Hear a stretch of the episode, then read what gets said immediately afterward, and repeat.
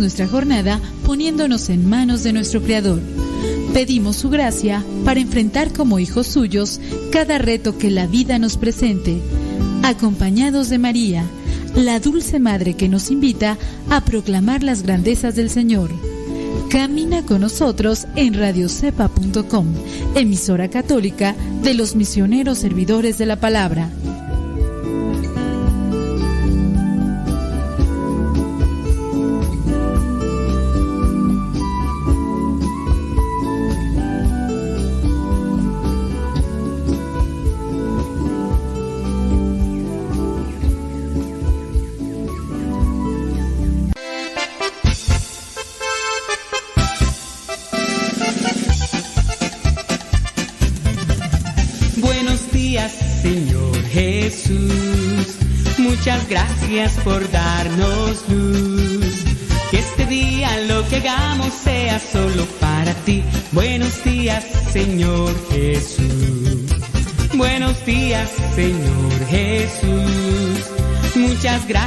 Por darnos luz. Que este día lo que hagamos sea solo para ti. Buenos días, Señor Jesús. La noche ha pasado, la tempestad se fue muy débil y cansado esperando amanecer. Pero al abrir mis ojos un rayo puedo ver, el sol brilla en el cielo, su luz ya puedo ver. Buenos días, Señor Jesús, muchas gracias por darnos luz. Que este día lo que hagamos sea solo para ti. Buenos días, Señor Jesús. Buenos días, Señor Jesús. Muchas gracias por darnos luz. Que este día lo que hagamos sea solo para ti. Buenos días, Señor Jesús. Los pajarillos cantan, elevan su canción. También las palomitas ensalzan al Señor. La flor, la mariposa, exhibe su color. Del fondo de mi alma yo canto esta canción. Buenos días, Señor Jesús. Muchas gracias por darnos luz. Que este día lo que hagamos sea solo para ti. Buenos días, Señor Jesús. Días, Señor Jesús. Muchas gracias por darnos luz. Que este día lo que hagamos sea solo para ti. Buenos días, Señor Jesús. Buenos días, Señor. Buenos días, Señor. Buenos días, Señor Jesús. Buenos días. Buenos días.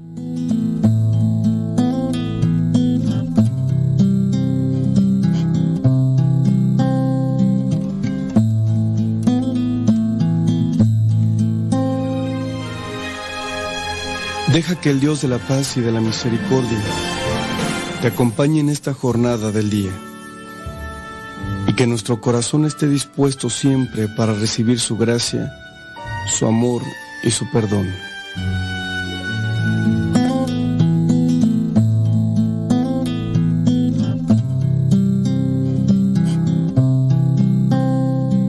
Los mandamientos del Señor alegran el corazón. La ley del Señor es perfecta del todo y reconforta el alma. Inmutables son las palabras del Señor y hacen sabio al sencillo. Los mandamientos del Señor alegran el corazón. La voluntad de Dios es santa y para siempre estable. Los mandamientos del Señor son verdaderos y enteramente justos. Los mandamientos del Señor alegran el corazón. Aunque tu servidor se esmere en cumplir tus preceptos con cuidado, ¿quién no falta Señor sin advertirlo? Perdona mis errores, mis errores ignorados, los mandamientos del Señor alegran el corazón. Presérvame, Señor, de la soberbia. No dejes que el orgullo me domine. Así del gran pecado tu servidor podrá encontrarse libre. Los mandamientos del Señor alegran el corazón.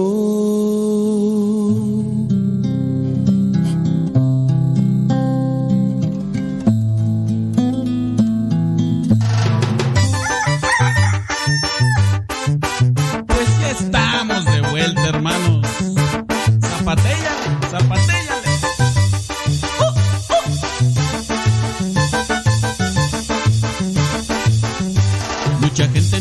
Que el canto del gallo es como un canto celestial. Mucha gente me ha dicho que el canto del gallo recuerda cuando uno está mal. El canto del gallito le recuerda a Pedro que traicionaba a Jesús. El canto del gallito nos recuerda a todos que Cristo murió y nos dio luz. Canta como el gallito. Que no triunfe Satanás. Quiere mucho a mis hermanos. En Cristo yo quiero estar. Que cante el Padre Modesto. Kikirikikiriki, Ardillamos ya va a cantar. Que canten los del. Kikirikikiriki, En Cristo vamos a estar. Dale hermano, canta como el gallito, pero que no te vaya a cantar, porque entonces sí ya te amolaste.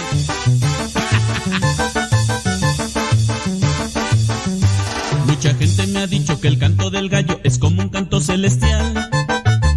Mucha gente me ha dicho que el canto del gallo recuerda cuando uno está mal. El canto del gallito le recuerda a Pedro que traicionaba a Jesús. El canto del gallito nos recuerda a todos que Cristo murió y nos dio luz. Canta como el gallito. Que no triunfe Satanás. Mucho a mis hermanos. En Cristo yo quiero estar. Que cante el Padre Modesto. Ardillamos ya va a cantar. Que canten los del chatólico. En Cristo vamos a estar. Ya me voy, hermanos. Jesús.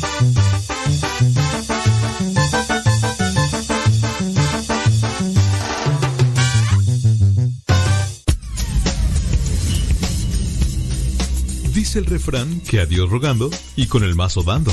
Y el que madruga termina más temprano. Inicia la mañana con una reflexión. Aquí, en tu programa. Al que madruga. Con el padre modesto Lule Zavala. Comenzamos.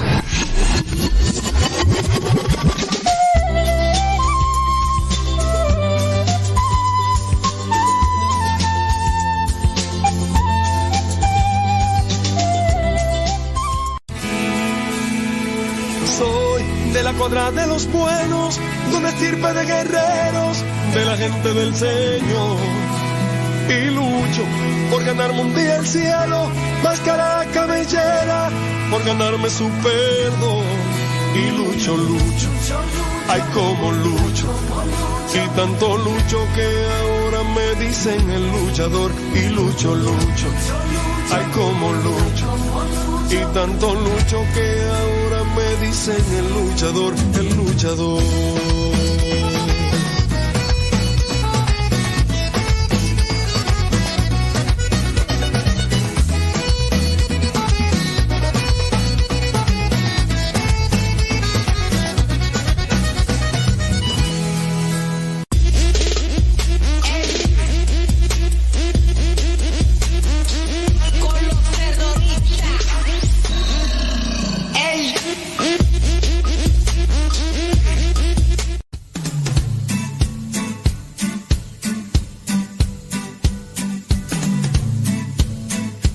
Ahí me encontré unas cosas que, se me hicieron interesantes.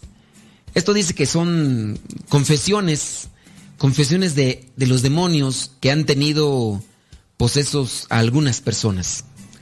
Mire, yo, yo en parte puedo tomar como verdad esto. En parte, le voy a decir por qué.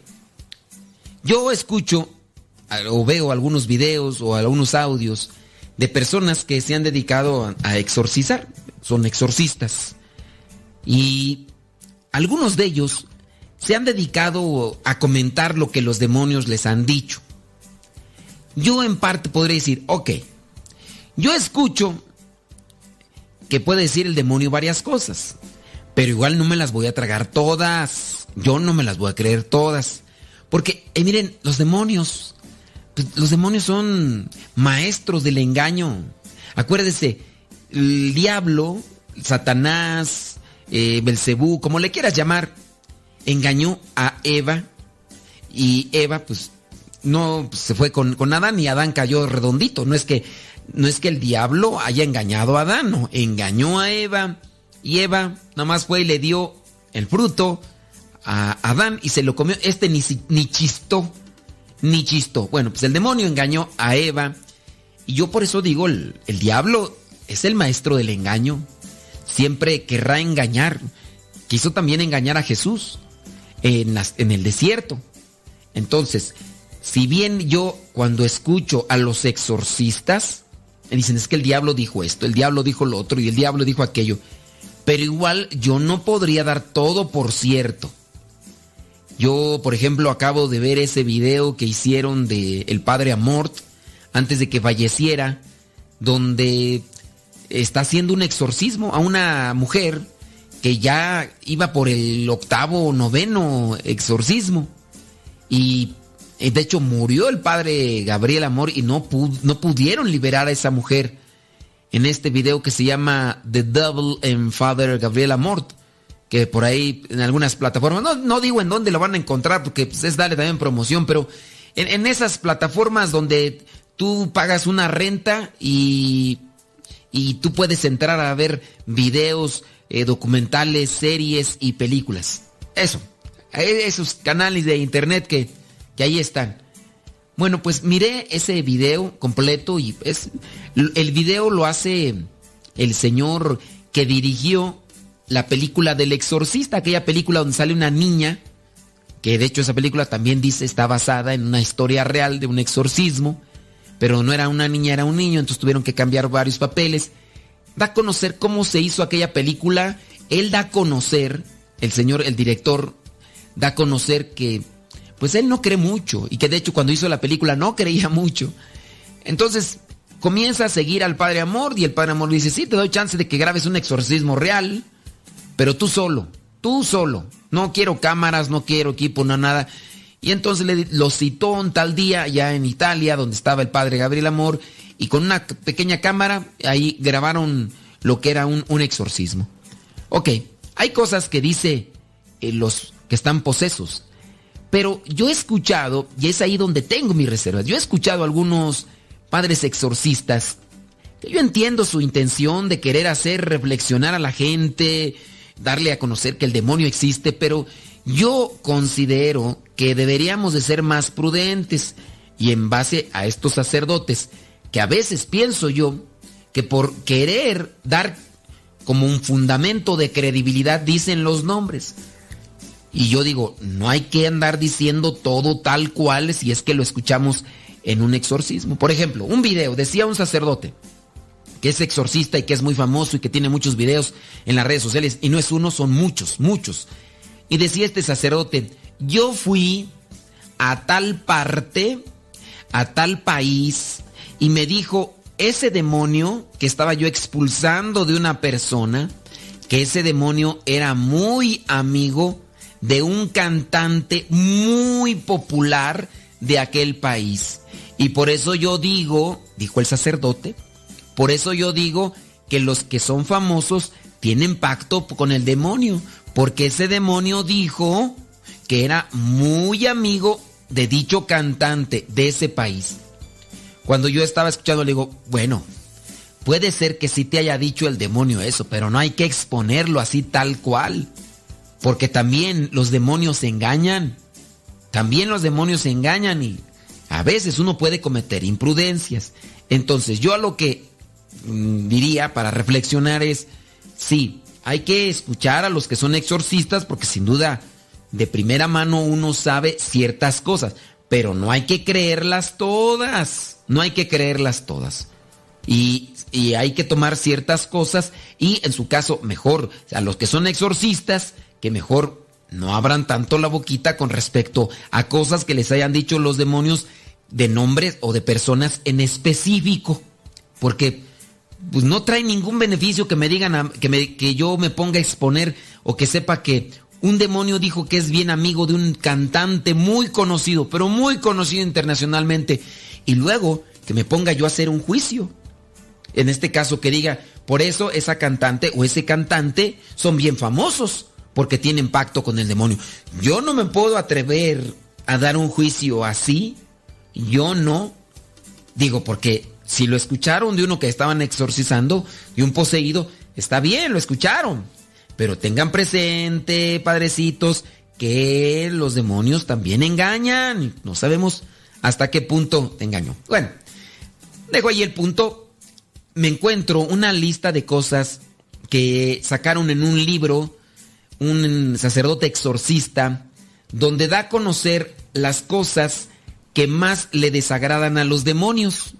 De, varios exorcismos, este sacerdote hizo un libro y ahí expuso las cosas que más le desagradan. Por ejemplo, la confesión. Dice, donde Cristo lava nuestras almas con su sangre preciosa. Eso es una de las cosas que más detestan los demonios. Segundo, la Eucaristía. Detestan la Eucaristía, la confesión, detestan la adoración eucarística, detestan que tengamos amor por la Virgen María, detestan que recemos el rosario, detestan las apariciones de la Virgen, detestan que la obediencia al Papa. Y detestan la oración de las almas contemplativas, es decir, aquellas personas que son piadosas, que son contemplativas. Esas son las cosas que detestan los demonios.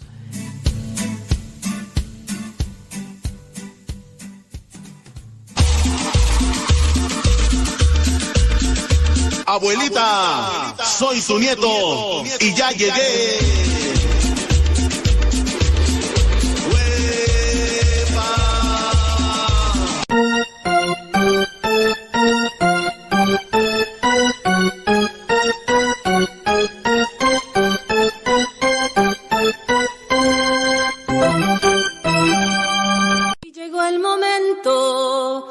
Conocí a Cristo en un retiro.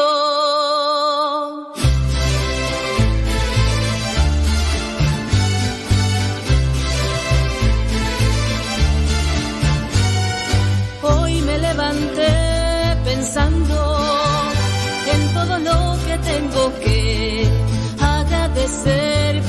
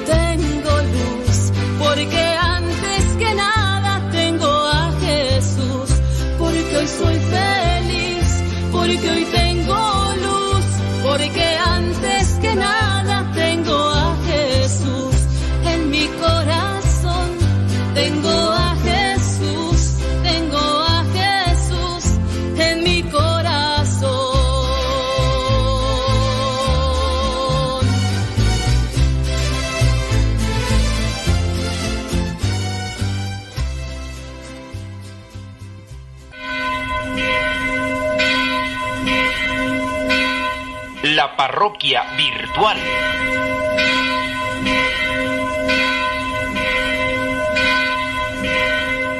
Bueno, pues ya nos está llegando un mensaje, vamos a ver qué es lo que dice.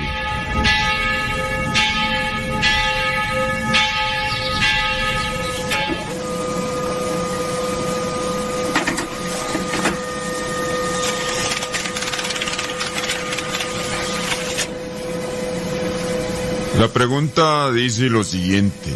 Mi mamá pasa por una fase de nervios y cuando le llega esta fase, pues ella insulta y dice muchas cosas pues por su enfermedad. La pregunta es, padre, cuando mi mamá está lúcida, es decir, está bien, no insulta, en ese momento ella puede comulgar. Hablando de los enfermitos, podemos decir que cuando tienen, en este caso, ya una conciencia y ellos se han preparado y llegan estos momentos de lucidez, de llegan, llegan estos momentos también de, de paz, y ellos están dispuestos a recibir a Cristo, obviamente se les puede dar la comunión. No hay tampoco que obligar a que un enfermito cuando esté en este estado de nervios puede cometer un acto grave. Así que cuando esté de nervios no hay que ofrecerle, no hay que llevarle la comunión, hay que esperar mejor a ese momento de lucidez. Así también, por ejemplo, las personas que tienen una enfermedad y que nacieron así, si ellos de alguna manera tienen respeto y tienen conciencia que es Dios, en algún modo, y tienen respeto, podemos ofrecerles la comunión ya cuando sean grandes y ellos acepten también recibir a Cristo. Pero si el niño sufre de alguna enfermedad y no tiene absolutamente ninguna conciencia y apenas se le da la comunión, la saca o juega o quiere tirarla, no hay que darle la comunión en esos casos. La parroquia virtual.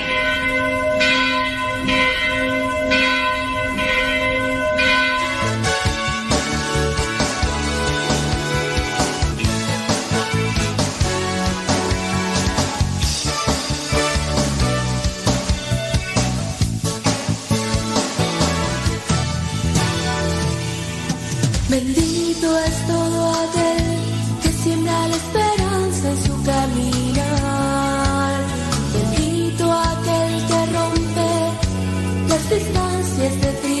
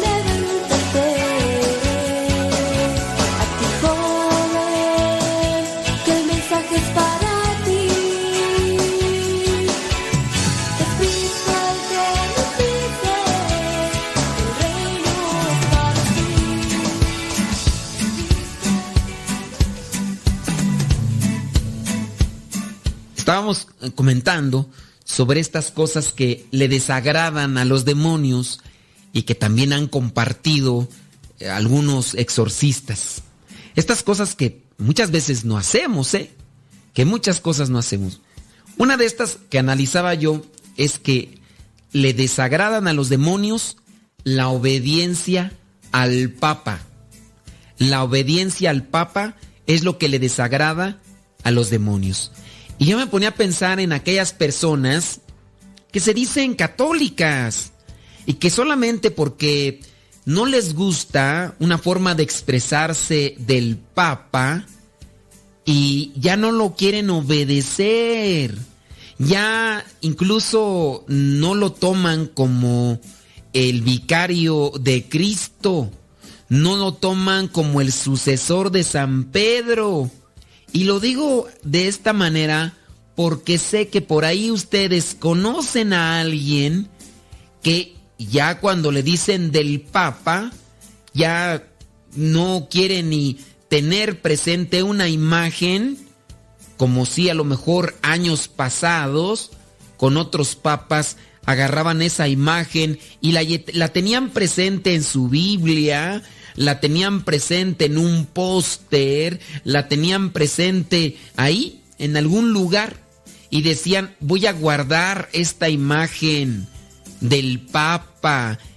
Y ya ahora, por ahí, se ha destapado más esta división y muchos católicos ya rechazan al Papa, pero pues tengan presente que según los exorcistas y según lo que es la acumulación de estos testimonios, dan a conocer que esta obediencia al Papa es lo que más le desagrada a los demonios. Por lo tanto, si, si hay personas que quieren estar en contra del Papa solamente porque hay ideas que, que a ustedes no les convencen o simplemente ustedes no están de acuerdo, ustedes están en desobediencia al Papa, pero al mismo tiempo están haciendo que los demonios se retuerzan de gusto y de contentos. Ahí se lo, analizo, se lo analizo yo y bueno, se lo dejo para que lo analice mejor. Porque usted sabe muy bien, hay por ahí algunos que usted conoce que se dicen bien católicos, bien católicos, pero que ya no quieren obedecer al Papa. Ay, ay, se lo dejo, ay, se lo dejo. Bueno, eh, vamos al último punto este sobre la oración de las almas contemplativas. Yo reflexionaba en relación a la contemplación. Analizaba este pasaje de Lucas capítulo 6, versículo 12. Es un pasaje que podemos acordar muy bien porque es el momento en el que Jesús hace oración y escoge oración toda la noche para escoger a los doce a los doce apóstoles. Entre todos sus discípulos, Jesús escoge a doce. Y Jesús ahí dice que hizo oración toda la noche, ¿eh? toda la noche hizo oración. Obviamente eso a mí me sacude. Mire, déjeme checar, no es que me esté equivocando. Sí, por aquellos días Jesús se fue a un cerro a orar. Es que está muy, es, es muy fácil de aprenderse este versículo porque es Lucas 6.12. 6.12, o sea, 12 apóstoles y todo. Jesús hace oración toda la noche y eso a mí me sacude, me sacude. Yo busco hacer mi oración en la mañana, muy temprano, una hora, 15 minutos, una hora y media. Después, durante el día, busco tener también mi hora de adoración, de meditación, de contemplación. Después también busco tener mi momento para rezar el rosario. Después busco también, bueno, no busco, tengo la misa, o tengo dos, o tengo tres, dependiendo el día. Después vengo también a rezar lo que es la sexta a mediodía, son 10, 15 minutos, y en la noche otros 10 o 15 minutos, que es el tiempo de las completas. Entonces yo busco rezar, o sea, yo sí busco rezar bastante tiempo, pero sin duda nosotros necesitamos más de una oración contemplativa. Y analizando esto de Lucas capítulo 6 versículo 12, nosotros muy pocas veces tenemos estas, estos momentos de oración. ¿Quién de ustedes ha permanecido toda la noche orando? Sí, miren, sin, sin desacreditar. Yo sé que en ocasiones levantan la mano lo que los que pertenecen a la adoración nocturna. Pero tampoco nos andemos ahí eh, echando flores que, que nomás no. Yo digo, los de la adoración nocturna, ok. ¿Es toda la noche? No, muchos de la adoración nocturna, no dudo que sí por ahí esté uno. Pero dentro de lo que es la adoración nocturna, muchos van, están toda una noche en una iglesia, pero solamente durante una hora se mantienen en oración, a menos de que sean muy pocos los que, los que pertenecen al grupo. Entonces se van rolando, a ver, le tocó a las 12, después le va a tocar a las 4 de la mañana o a las 5 de la mañana, entonces, pero no es que se mantengan toda la noche, toda la noche. Hay que buscar momentos de oración, pero contemplativa, de adoración contemplativa. Yo se los dejo para reflexionar. Jesucristo tuvo que hacer oración toda la noche para tomar una decisión muy importante, como era la de escoger a doce de entre todos sus discípulos y llamarlos apóstoles. Tú, ¿cuánto tiempo es lo que más has tardado haciendo oración?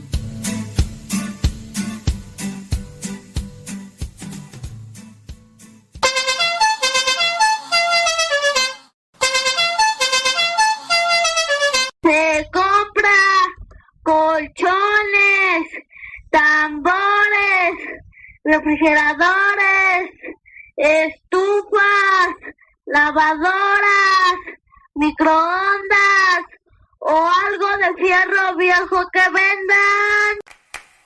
El Señor es mi pastor, nada me falta. El Señor es mi pastor, nada me falta.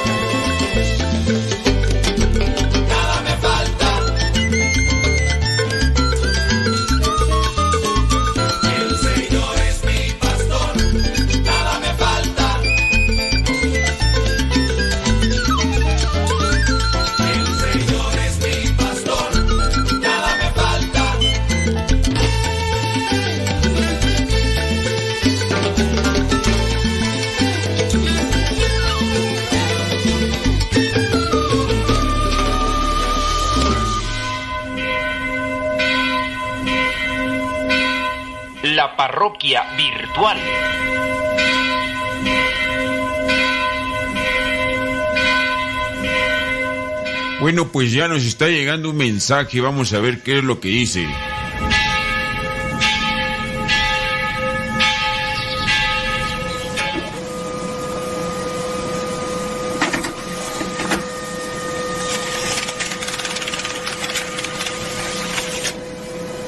Bueno, la siguiente pregunta dice así, que si el miércoles de ceniza es misa de precepto. El miércoles de ceniza no es un día de precepto. Lo que se invita o se exhorta a los fieles es a que reciban las cenizas al comienzo de la cuaresma, pero no bajo obligación. Si en cambio eh, es día de ayuno obligado para todos aquellos católicos, así como lo que es el Viernes Santo. El Viernes Santo también es día de ayuno obligado para todos los católicos. Pero, respondiendo nuevamente a la pregunta, el miércoles de ceniza no es misa de precepto. La parroquia virtual.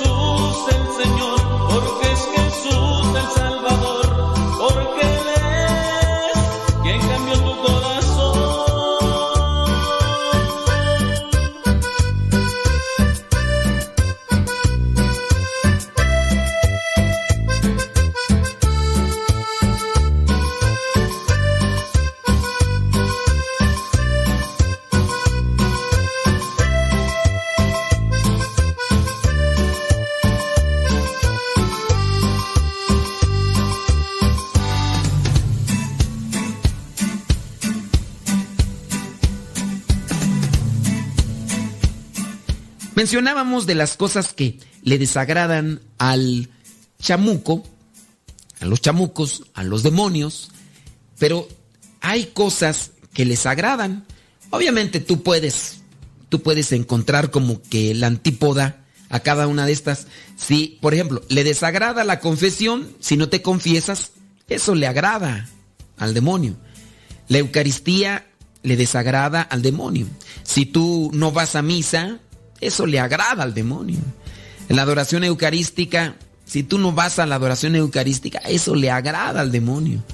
Eh, si tú tienes veneración, respeto, amor por la Madre de Jesús, Pero si no tienes, eso le agrada al chamuco. Por eso muchos llegamos a eh, concluir con que aquellos, aquellos, si me estás escuchando, yo sé que me estás escuchando porque ahí siempre está parando la oreja esperando que le abramos el micrófono para lanzar su vómito. Ya te conozco, Mosco, y ahí estás, no te, ya, ahí estás, ya te estás retorciendo como chinicuil. Ahí está ese señor que eh, siempre está buscando la oportunidad para que hablar y lanzar su vómito en contra de la Virgen María. Ahí está ese contaminado del demonio.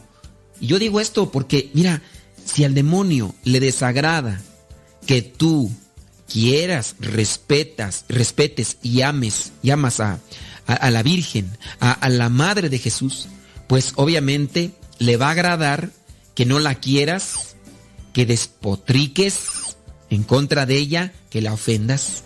Entonces yo por eso puedo decir, este es un contaminado del demonio, este fulano que ahí está parando ahorita la oreja, mira cómo se retuerce.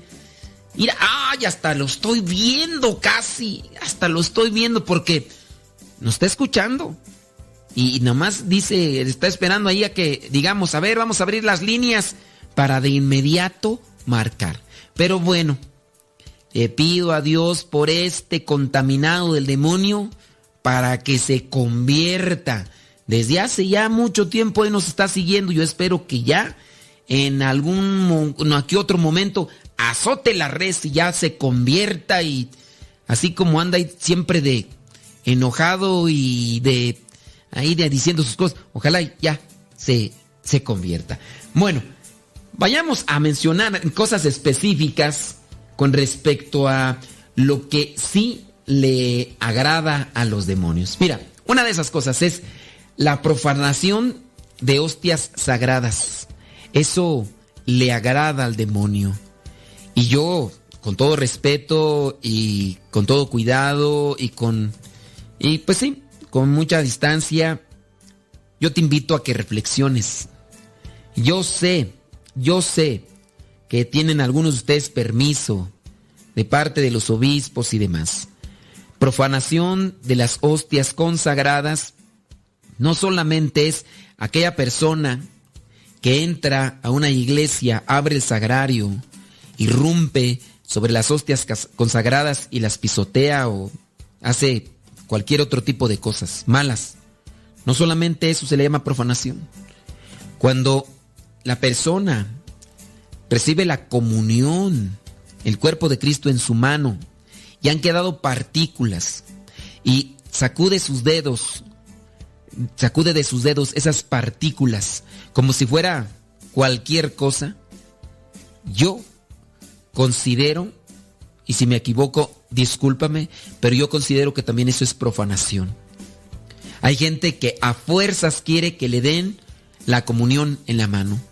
Y si no se las das, porque me ha tocado, se enojan y se, se, molestan. Hay personas que quieren que la comunión se les dé en la boca. Y hay sacerdotes que se enojan porque hay personas que piden la comunión directamente en la boca. Y todavía hay otros sacerdotes que se llegan a enmuinar más cuando un laico se arrodilla para recibir la comunión. Los ofenden, los humillan, los regañan. Y yo digo, no se vale, no se vale. Ahí yo considero que no se está actuando con caridad ni con sentido cristiano.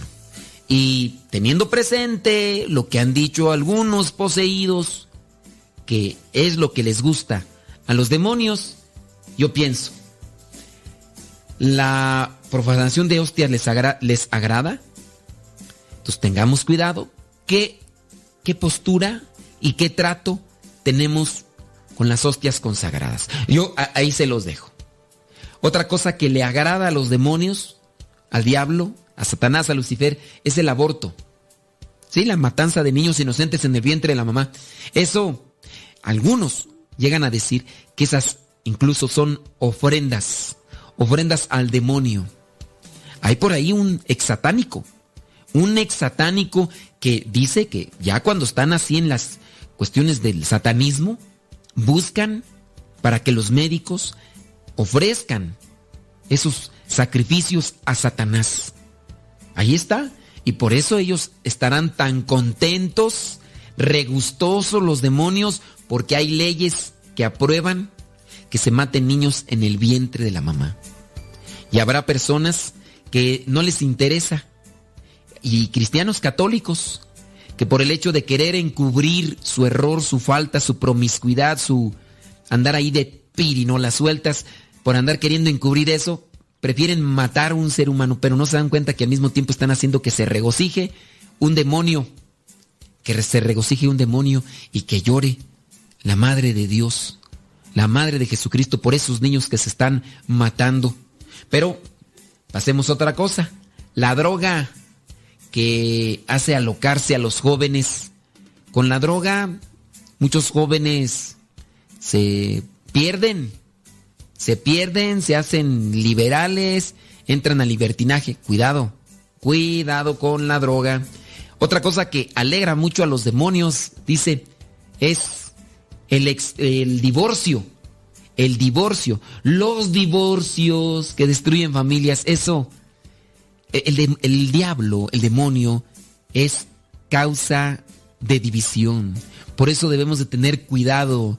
Incluso yo mencionaba dentro de la misma iglesia, con tus comentarios sobre el Papa, sobre los sacerdotes. ¿Qué estás haciendo? ¿Solamente provocando división? Cuando viene por ahí a un sacerdote que dice, yo voy a denunciar, y luego hasta se sale de la iglesia y ya es ex sacerdote, ¿no? Dice, yo denuncio que hay esto y lo otro. ¿Qué estás haciendo? ¿Estás buscando realmente una solución o estás buscando divisiones? Yo solamente cuestiono ahí, ¿verdad? Cuestiono. El divorcio, eh, la separación en las familias, eso hace que le dé gusto al demonio, a los demonios, a Satanás, a Lucifer. Otra cosa que le da mucho gusto al diablo, a los demonios, es que los seres humanos andemos por ahí de libertinos, que andemos provocando, despertando sensualidades, hablando de mujeres por su forma de vestir, o de los hombres también con su ropa apretada. Ahí por está la moda, ¿no? De aquellos hombres que se ponen pantalones bien ajustaditos, bien ajustaditos, pobrecitos, ni pueden caminar, parece que van todos ahí rosados, pero andan por ahí. ¿Y todo para qué? ¿Modas? ¿Y qué, qué intención tienen esas modas? Cuidado con las modas. Y ya por último, eh, se regocijan cuando hay sacerdotes que niegan la existencia del demonio.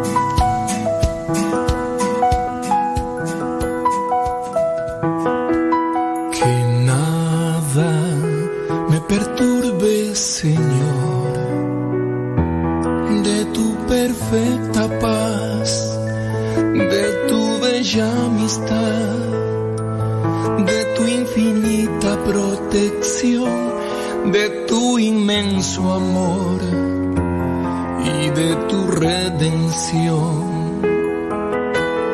No permitas que los miedos dañen mi confianza, vendrán tempestades. No permitas que la carne manche mi pureza, vendrán huracanes. El mundo es tentación salvación. El mundo es confusión. Tú eres mi paz, Señor. Que nada me perturbe, Señor. De tu perfecta paz, de tu bella amistad,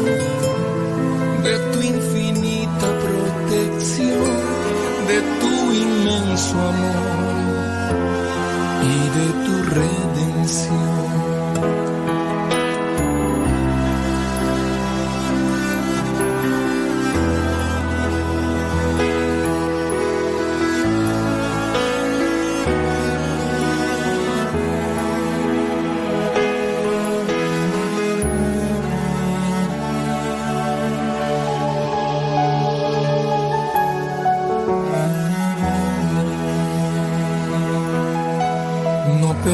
Que el dinero robe mi decencia, vendrán tempestades. permitas que el orgullo ahogue mi modestia, vendrán huracanes. El mundo es seducción, tú eres sanación. El mundo es aflicción, tú eres mi paz, Señor.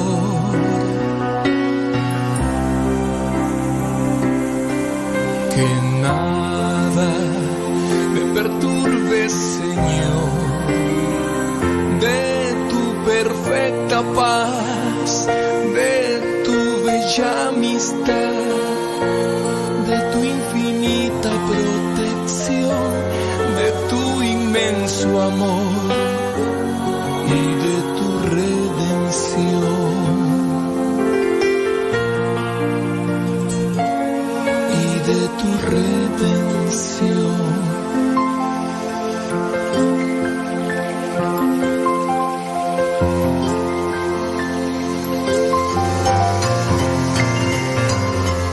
¿Ya estás listo para la trivia? En realidad es una pregunta sencilla, pero queremos alguna manera compartirla. Vamos con ella. La pregunta es la siguiente. ¿Cuántos años tenía de viuda Ana, la profetisa que miró al niño Jesús en el templo? ¿Cuántos años tenía de viuda Ana, aquella profetisa que miró al niño Jesús en el templo cuando lo presentaron? Tenía 78 años de viuda tenía 82 años de viuda o tenía 84 años de viuda. ¿Cuántos años tenía de viuda Ana, la profetisa? 72, 82 u 84.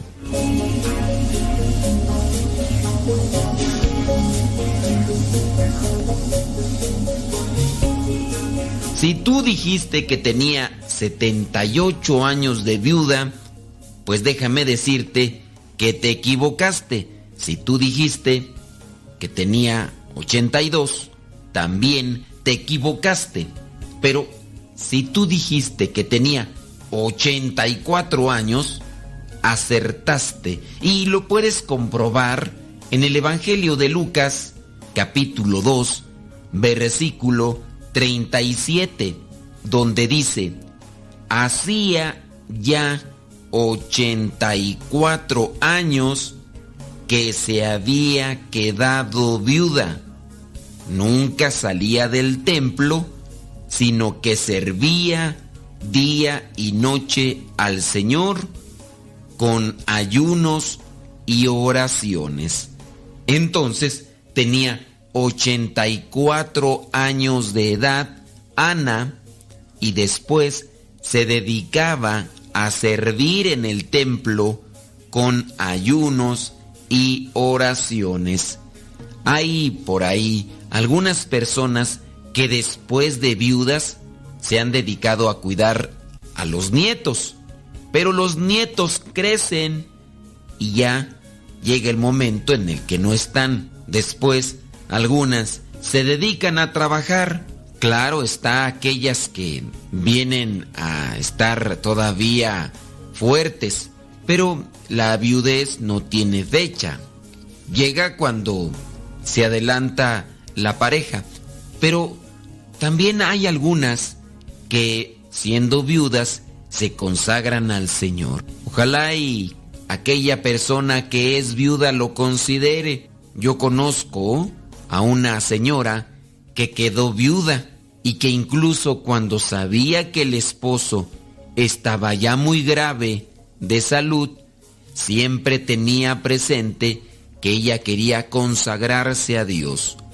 Después de que falleció el esposo, pasó el tiempo, se preparó y ya se ha consagrado al Señor. Hay algunas viudas consagradas a Dios, consagradas al templo, a la oración, aquellos sacrificios que también son de ayuda para su alma, pero también para muchas personas que no se acercan a la iglesia. Hay algunas viudas que querrán rehacer su vida con otra persona. Deja que Dios ilumine tu pensamiento, tu alma y tu vida para que puedas escoger lo mejor para ti. Acompáñate de un guía espiritual, analízalo en la oración para que puedas discernir siempre lo mejor. Ana llevaba 84 años de viuda y ahí en el templo pudo ver al Mesías. Ella conocía de la llegada de aquel que iba a salvar al pueblo de Israel. A lo mejor eso era lo que la mantenía en espera, en entrega. También el anciano Simeón pudo contemplar y agarrar al niño y darle su bendición. Ana, sin duda, pudo estar ahí ante la presencia de Jesús y también saber que Dios le había dado esa oportunidad. Son tiempos de Dios, son esperas. A lo mejor 84 años, quién sabe. Hay veces que se podría esperar más o menos. Pidamos a Dios paciencia, fortaleza para ver los signos que Él nos manda. En Lucas capítulo 2, versículo 37, podrás verificar entonces que llevaba 84 años de viuda, Ana, la que después de fallecido su esposo, se consagró al Señor.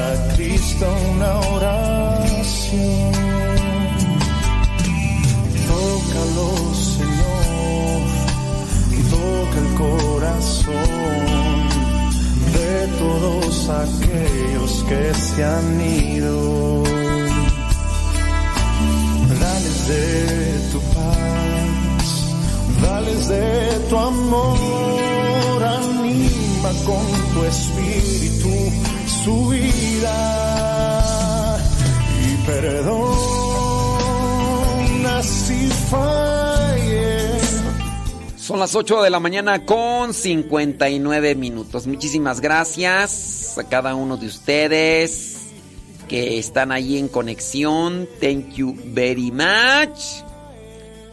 Déjame ver. bli. Ya nos desconectamos de la otra radio. Gracias. Ándele. Saludos a los que le dan compartir, ¿eh? A los que le ponen like también. Muchas, pero muchas gracias. Tú eres de las personas que le dan like y le dan compartir ahí la transmisión. Qué bueno, me da muchísimo gusto. Espero que no sea una, ni dos, ni tres, sino que sean muchas personas, porque de esa manera pues le dan un voto de confianza. Sí. Sí, hombre. Sí, es que se nos, se nos fue el asunto. Ayer se nos olvidó mandar el evangelio por el WhatsApp. Entre todas las cosas que teníamos, dije yo, ya la mandé. ¿Y cuál mandé? Que no había mandado nada. Ya son las nueve. Las nueve en punto. Mi, mi, mi, mi, mi, mi, mi, mi, miércoles. Es miércoles primero de marzo. Ya, otro mes más de este 2023. Mientras más nos hacemos grandes, o como dijeran viejitos, como que el tiempo pasa más rápido, ¿o no? Majestuoso, por siempre reinarás. Rey poderoso, Señor de los ejércitos. Rey majestuoso, por siempre reinarás. Gloria a Dios, gloria a su nombre. Saludos a Abraham y a Rocío allá en Bo- que están en la trabajación. Prima, prima, mi prima Lupis, saludos. Súbale a la radio.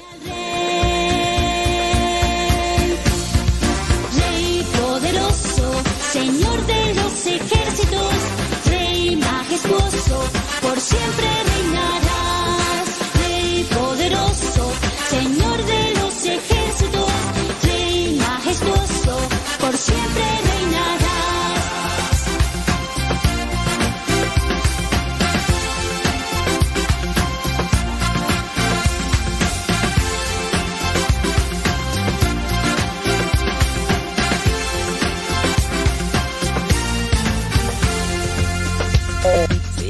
Es que se nos me, fueron las cabras. Yo no sé por qué, mira, es que traía, traigo ahí varias oc- ocupaciones.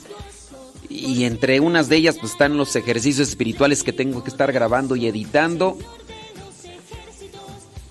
Y y pues estaba aquí, estaba allá y en mi idea fue ya ya lo ya lo mandé. Esa era mi idea, ¿no? Y ándale que en la mañana suena el despertador y pues que empieza a sonar también ahí los mensajes del teléfono. dije, ahora, pues, ¿qué está pasando? Y ándale tú. Ándale. Que me dicen, padre, no ha llegado el evangelio. Y dije, ¿cómo que no ha llegado el evangelio?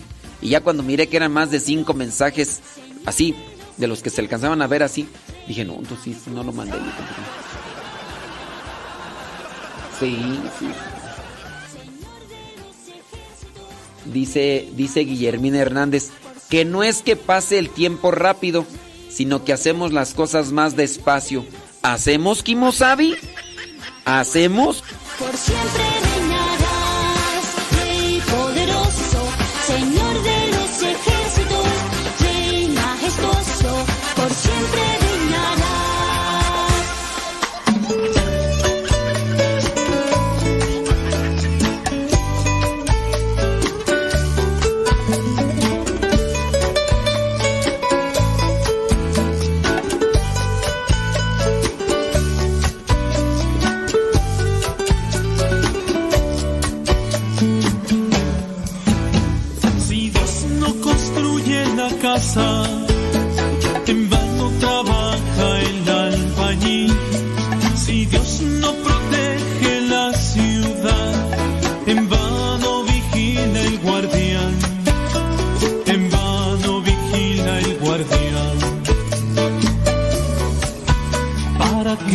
levantamos temprano, sin parar para descansar? No busquemos el pan fatigados, si Dios que es bueno lo proveerá. Si Dios que es bueno lo proveerá. Si Dios no construye la casa,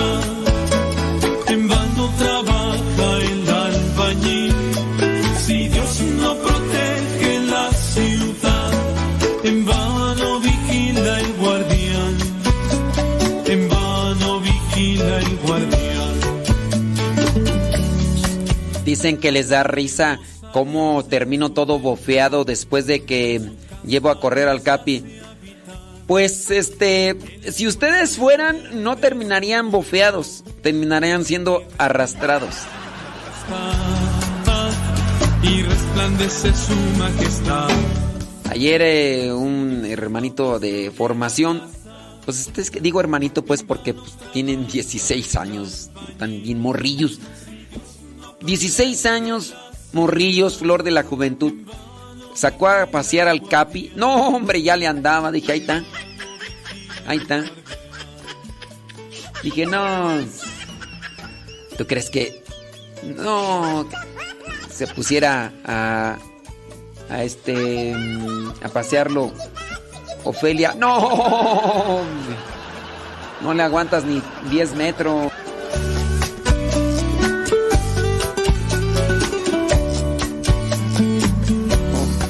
Que esos perros están muy fuertes, muy fuertes. Los que buscan seguro hallarán. Se les abrirá la puerta si llaman. Y los que pidan recibirán. Y los que pidan recibirán. Si Dios no construye la casa,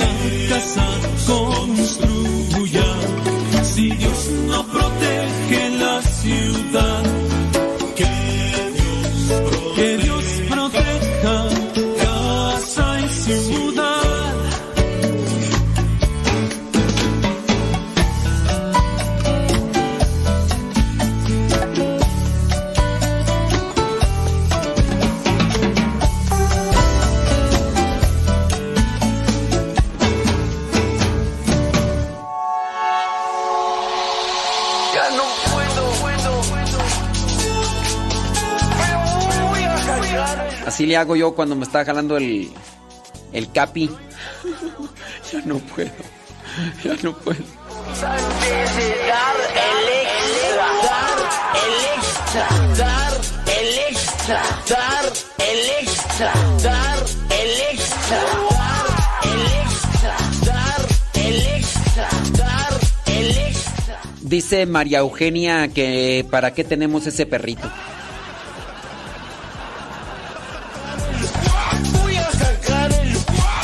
Y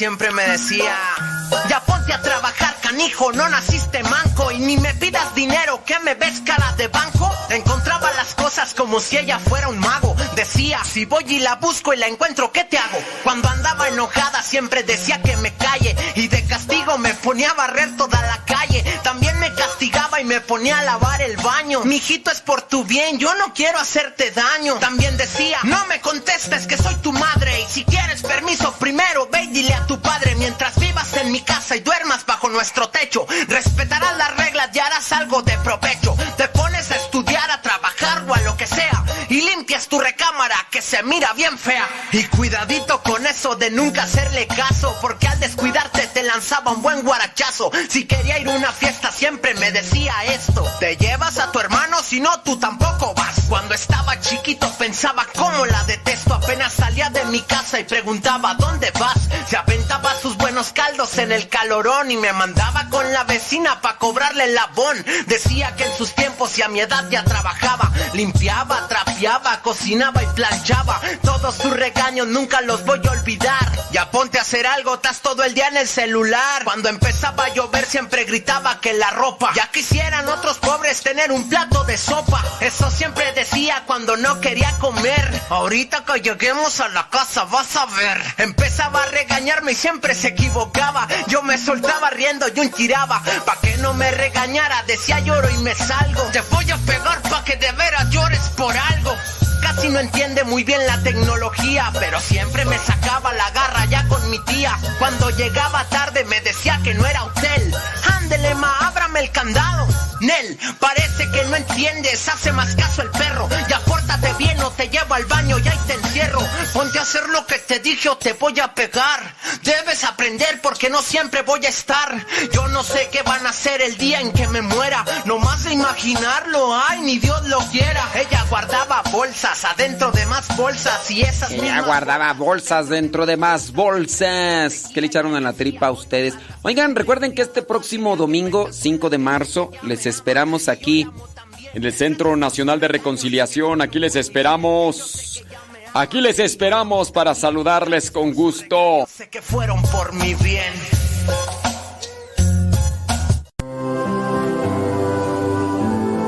Te invitamos a participar del retiro de reconciliación para esta cuaresma.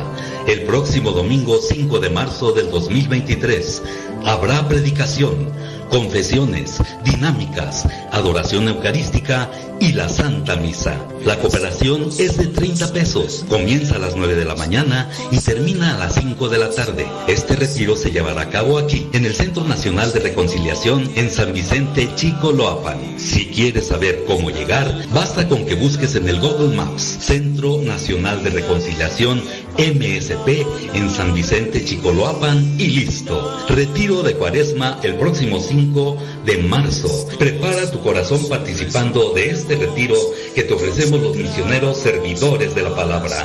No faltes. a los que no tienen para vivir. Arriba las manos, saludemos al Señor con gozo.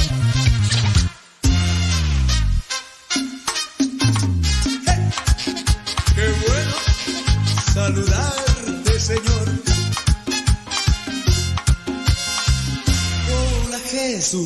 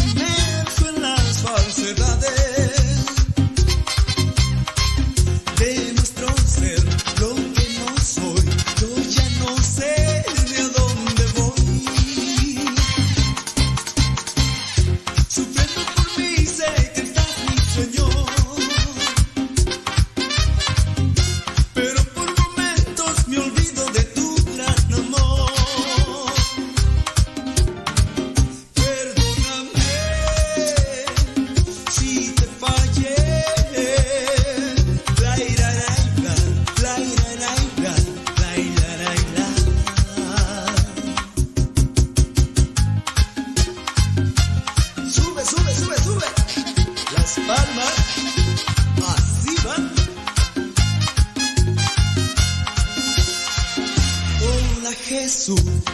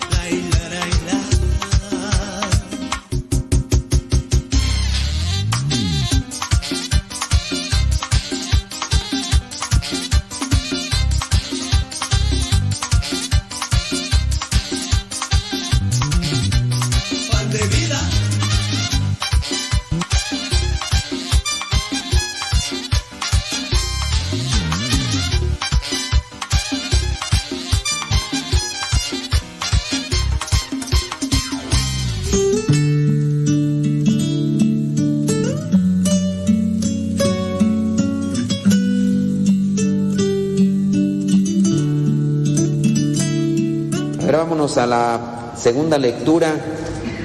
Vamos a primero. Yo, yo a veces reflexiono o veo, analizo que los días, por ejemplo, domingo, la segunda lectura está eh, un poquitito en desconexión con la primera y el Evangelio. Regularmente el Evangelio y la primera como que hay un vínculo, o así yo lo veo. Por eso vamos a la segunda que está un poquito distante. Vamos a sacarle por ahí. Eh, primera carta a los Corintios, capítulo 15, versículo 1.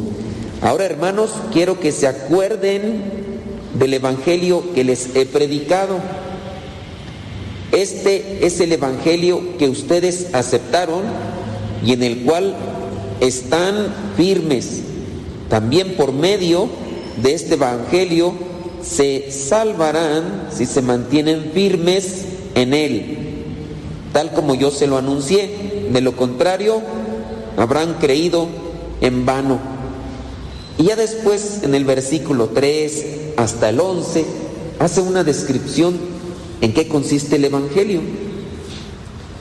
A lo mejor para nosotros podría ser un, un, tanto difícil si yo les pregunto, a ver, descríbame qué es el Evangelio.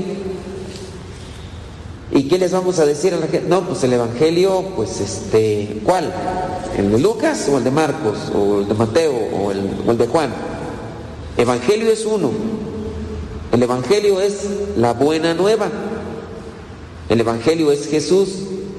Solamente que uno tiene una perspectiva, Marcos, Juan tiene otra, o sea, como que son de diferentes ángulos la visión de la buena nueva que está enfocada a ayudar a los gentiles, a los judíos, a, los griegos.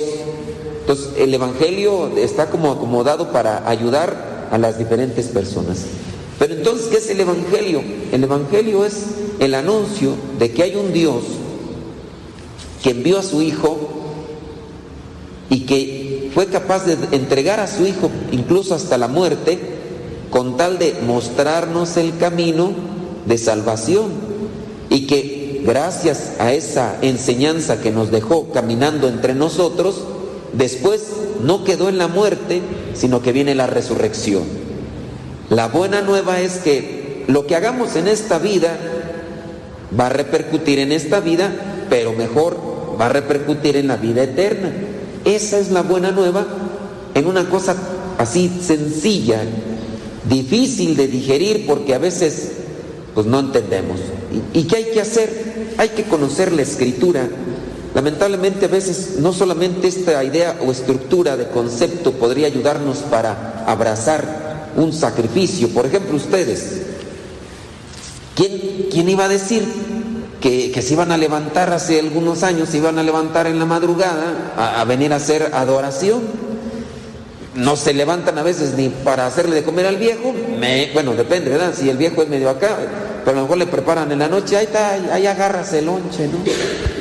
Pero ahora no solamente se levanta, uno se le puede levantar en la casa, y ahí, ahí andan con sus pijamas matapasiones, y luego ahí todas greñudas, o andamos todos ahí olorosos, a choquilla, pero ya te tienes que bañar, te tienes que arreglar, y te tienes que venir para acá, y, y está el frío, y eso haces.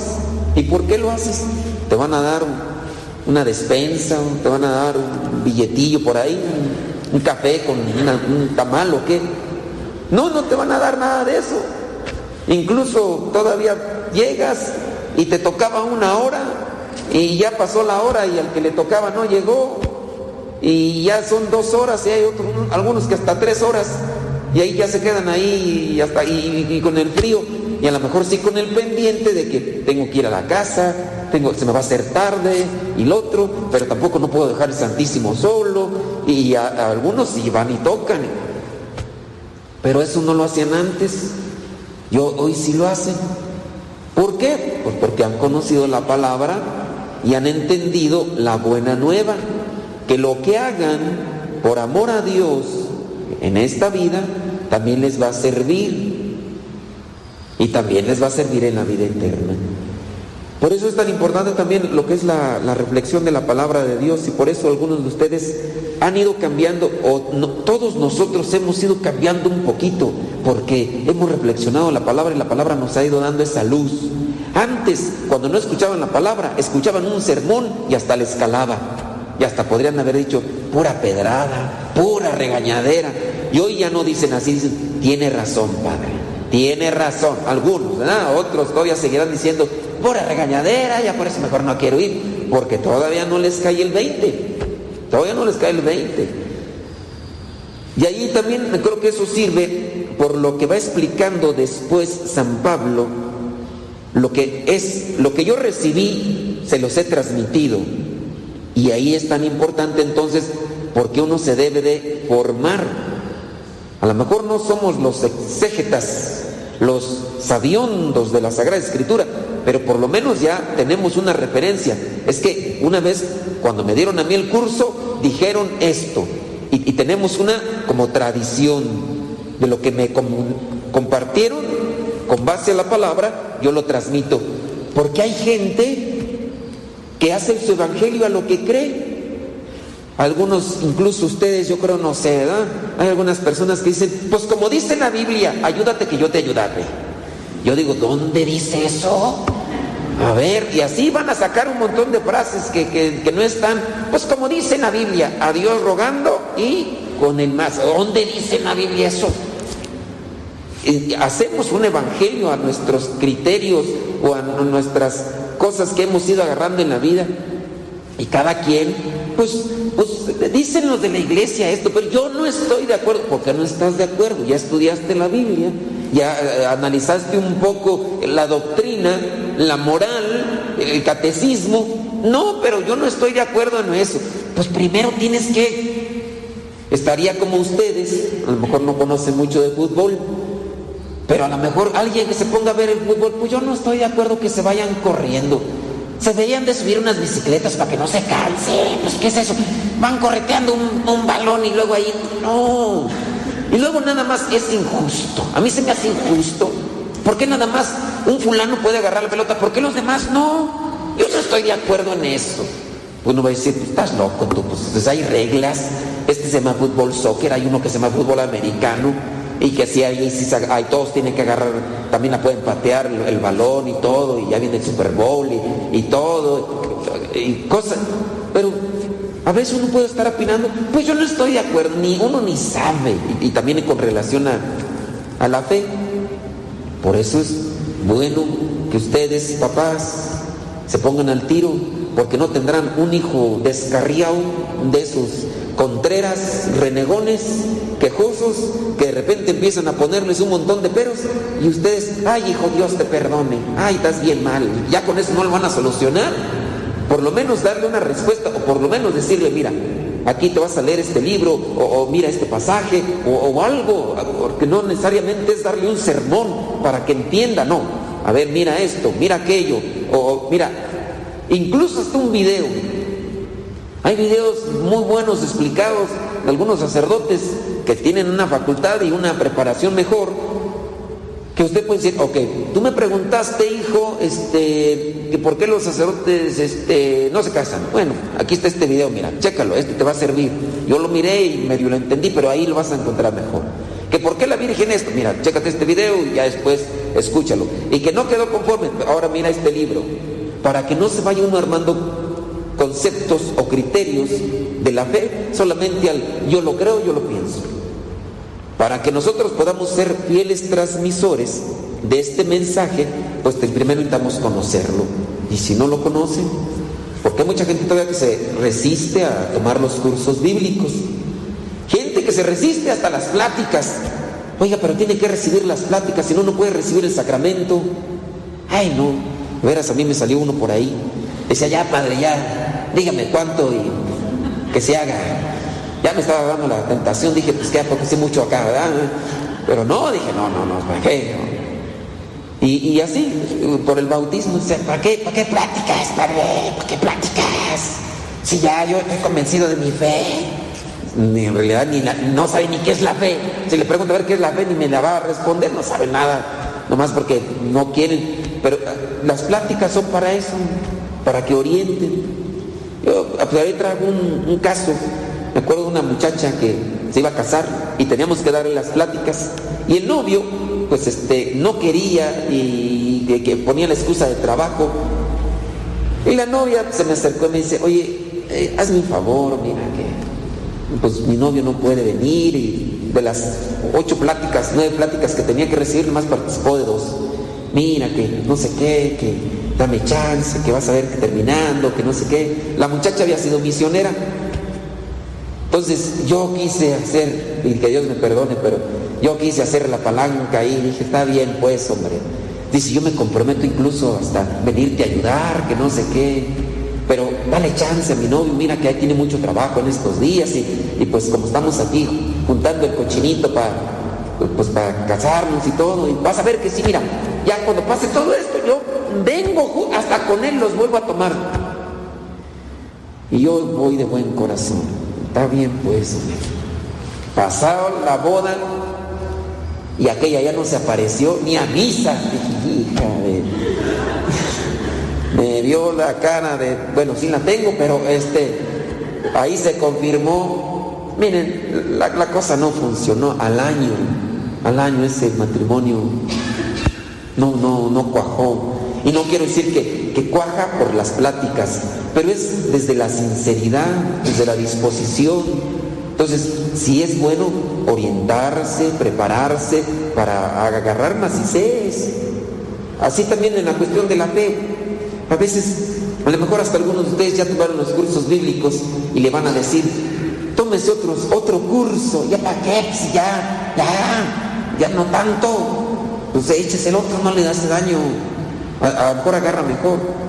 Pero, pues a veces no, no quieren, ¿verdad? Ya con tres cositas que uno aprendió, y hay unos que ni tres cositas saben. Digo, la fe es buena y yo vengo aquí y rezo a Dios y todo.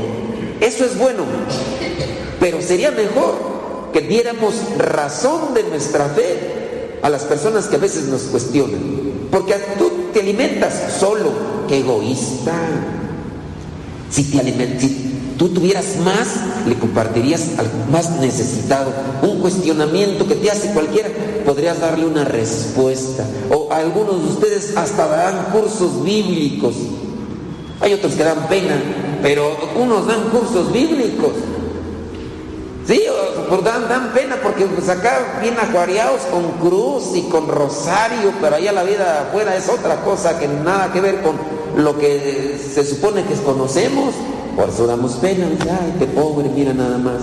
Ay, esta pobre, pobre señora ya, nomás va a la iglesia para agarrar los chismes de allá porque ¿Por quién pedimos, hermanas? ¿Por quién? No, pues que fulana de tal está mala de cáncer. ¿A poco? Ay, ¿desde cuándo? Y ya se llevan chismes. Ni reza, yo creo, por la gente que piden, pero por eso algunas de ustedes a veces preguntan, vamos a pedir por fulano de tal, pues ¿qué tiene o qué? ¿Qué te importa? Tú reza por él, nada más. Porque nada más a veces quieren el puro chismecillo, ¿verdad? Pero bueno, tratemos de acomodarnos bien en cuestión a la fe. Miren ese versículo 2 tan bonito. También por medio de este evangelio se salvarán si se mantienen firmes en él, tal como yo se lo anuncié. Entonces, eso también nos va a ayudar. Vamos ahora al evangelio. En el evangelio que encontramos, encontramos otra descripción del llamado de los apóstoles. En otros evangelios hemos visto el llamado de los apóstoles de una manera muy sencilla. ¿Qué encontramos? Pues que Jesús caminó por la orilla de un lago y miró a unos que estaban ahí y dijo, vénganse, y ya se fueron. Y uno dice, ¿qué tan sencillo? ¿A poco sí? Pues es Dios, van a decir, pues es Dios, pues les dijo, sigan y ya. Pero hoy el Evangelio nos presenta, Lucas en este capítulo 5, nos presenta una forma diferente. El Evangelio de Lucas, si ustedes lo leen, tiene una forma más extensa de describir los acontecimientos de Jesús. Ah, incluso tanto ahí involucra a María, José y hace como una, una forma más detallada. Y hoy lo que acontece es que antes de que Pedro, Simón, Juan y, y Santiago le siguieran, antes de eso se dio un milagro. Y el milagro fue esto de pescar donde ellos ya habían estado pescando toda la noche. Y uno va a decir, pero ¿por qué en la noche? Pues bueno, ahí hace falta conocer un poquito más sobre esas cosas. Yo nunca he andado pescando, pero dicen que para pescar bien, que es en la noche, porque los peces en la noche salen a la, a la superficie. Esto dicen. Los que, los que se dedican a esas cuestiones. Por eso los apóstoles dicen, ya estuvimos pescando toda la noche y no agarramos nada. Y ahora tú, a plena luz del día, quieres que lancemos las redes, pero está bien, Señor, porque tú lo dices, lo vamos a hacer. Pero antes de eso, ¿qué está haciendo? Está anunciando la buena nueva Jesús. Y hay tanta gente que se sube a la barca de Pedro y dice, retíralo un poquito y comienza a anunciar el mensaje. El mensaje es el que nos sostiene, el que nos anima, el que nos, incluso el que nos lleva a dejar las cosas que a veces tenemos tan, tan apegadas a nosotros mismos. Ustedes y yo hemos cambiado un poquito, incluso para los que se quieran confesar, ahí está el padre Roberto, se me olvidó decirles. Pero algunos de ustedes a veces se confiesan después de que participan de un retiro. Y dentro del retiro, cuando se anuncia el mensaje, como que se afloja mejor el asunto y sale mejor. A veces nosotros tenemos esa actitud terca, así necia. ¿Por qué? Porque estamos apegados a nuestras seguridades. Mi seguridad puede ser mis conocimientos, mi seguridad puede ser el dinero, las cosas materiales. Esas pueden ser mis seguridades. El- podemos decir de Pedro, este hombre que a lo mejor tenía mucha experiencia, pero después de que escuchó el mensaje, ya se ablandó un poquito. Imagínense si no le hubiera predicado Jesús antes y le hubiera dicho Jesús a, a los demás, ¿saben qué? Váyanse a pescar. Y si no le hubiera predicado antes, a lo mejor el Pedro hubiera estado ahí. Ay, ahora, ahora tú muy acá, mandan, ni que tú, tú carpintero, yo pescador, y ahora resulta que el carpintero, ay, por favor, hombre. Pero la predicación le sirvió para aflojarse. Está bien, porque tú lo dices. Y así nos ha aflojado también la predicación a muchos de nosotros. Y hacemos lo que Dios nos pide. Ahorita ustedes, algunos nos estamos esforzando en hacer todos los días lo que Dios nos pide, la predicación. A veces ayuda mucho que, ustedes traigan a su familia o que los inviten, porque a lo mejor ustedes los quieren hacer cambiar, pero pues, está medio difícil, nos conocen en los defectos y no nos van a hacer caso.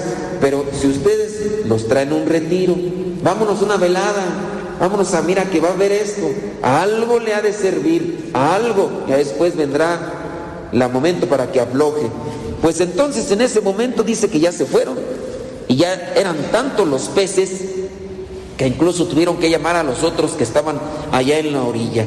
Y entonces ahí fue donde ya se quedó Pedro todo ahí asustado y ahora sí, ay Señor, eh, ¿dónde está en el versículo 10? También lo estaban Santiago y Juan, hijos de Zebedeo, que eran compañeros de Simón. Pero Jesús le dijo a Simón, no tengas miedo, desde ahora vas a pescar hombres. Entonces llevaron las barcas a la tierra, lo dejaron todo y se fueron con Jesús. ¿Qué necesitamos nosotros para hacer la obra de Dios? Primero, escuchar. Después, dejar que la fe nos ilumine. Pero, ¿saben qué? También antes de eso, yo creo que eh, la primera lectura nos ayuda. Porque en la primera lectura Isaías nos habla de una purificación.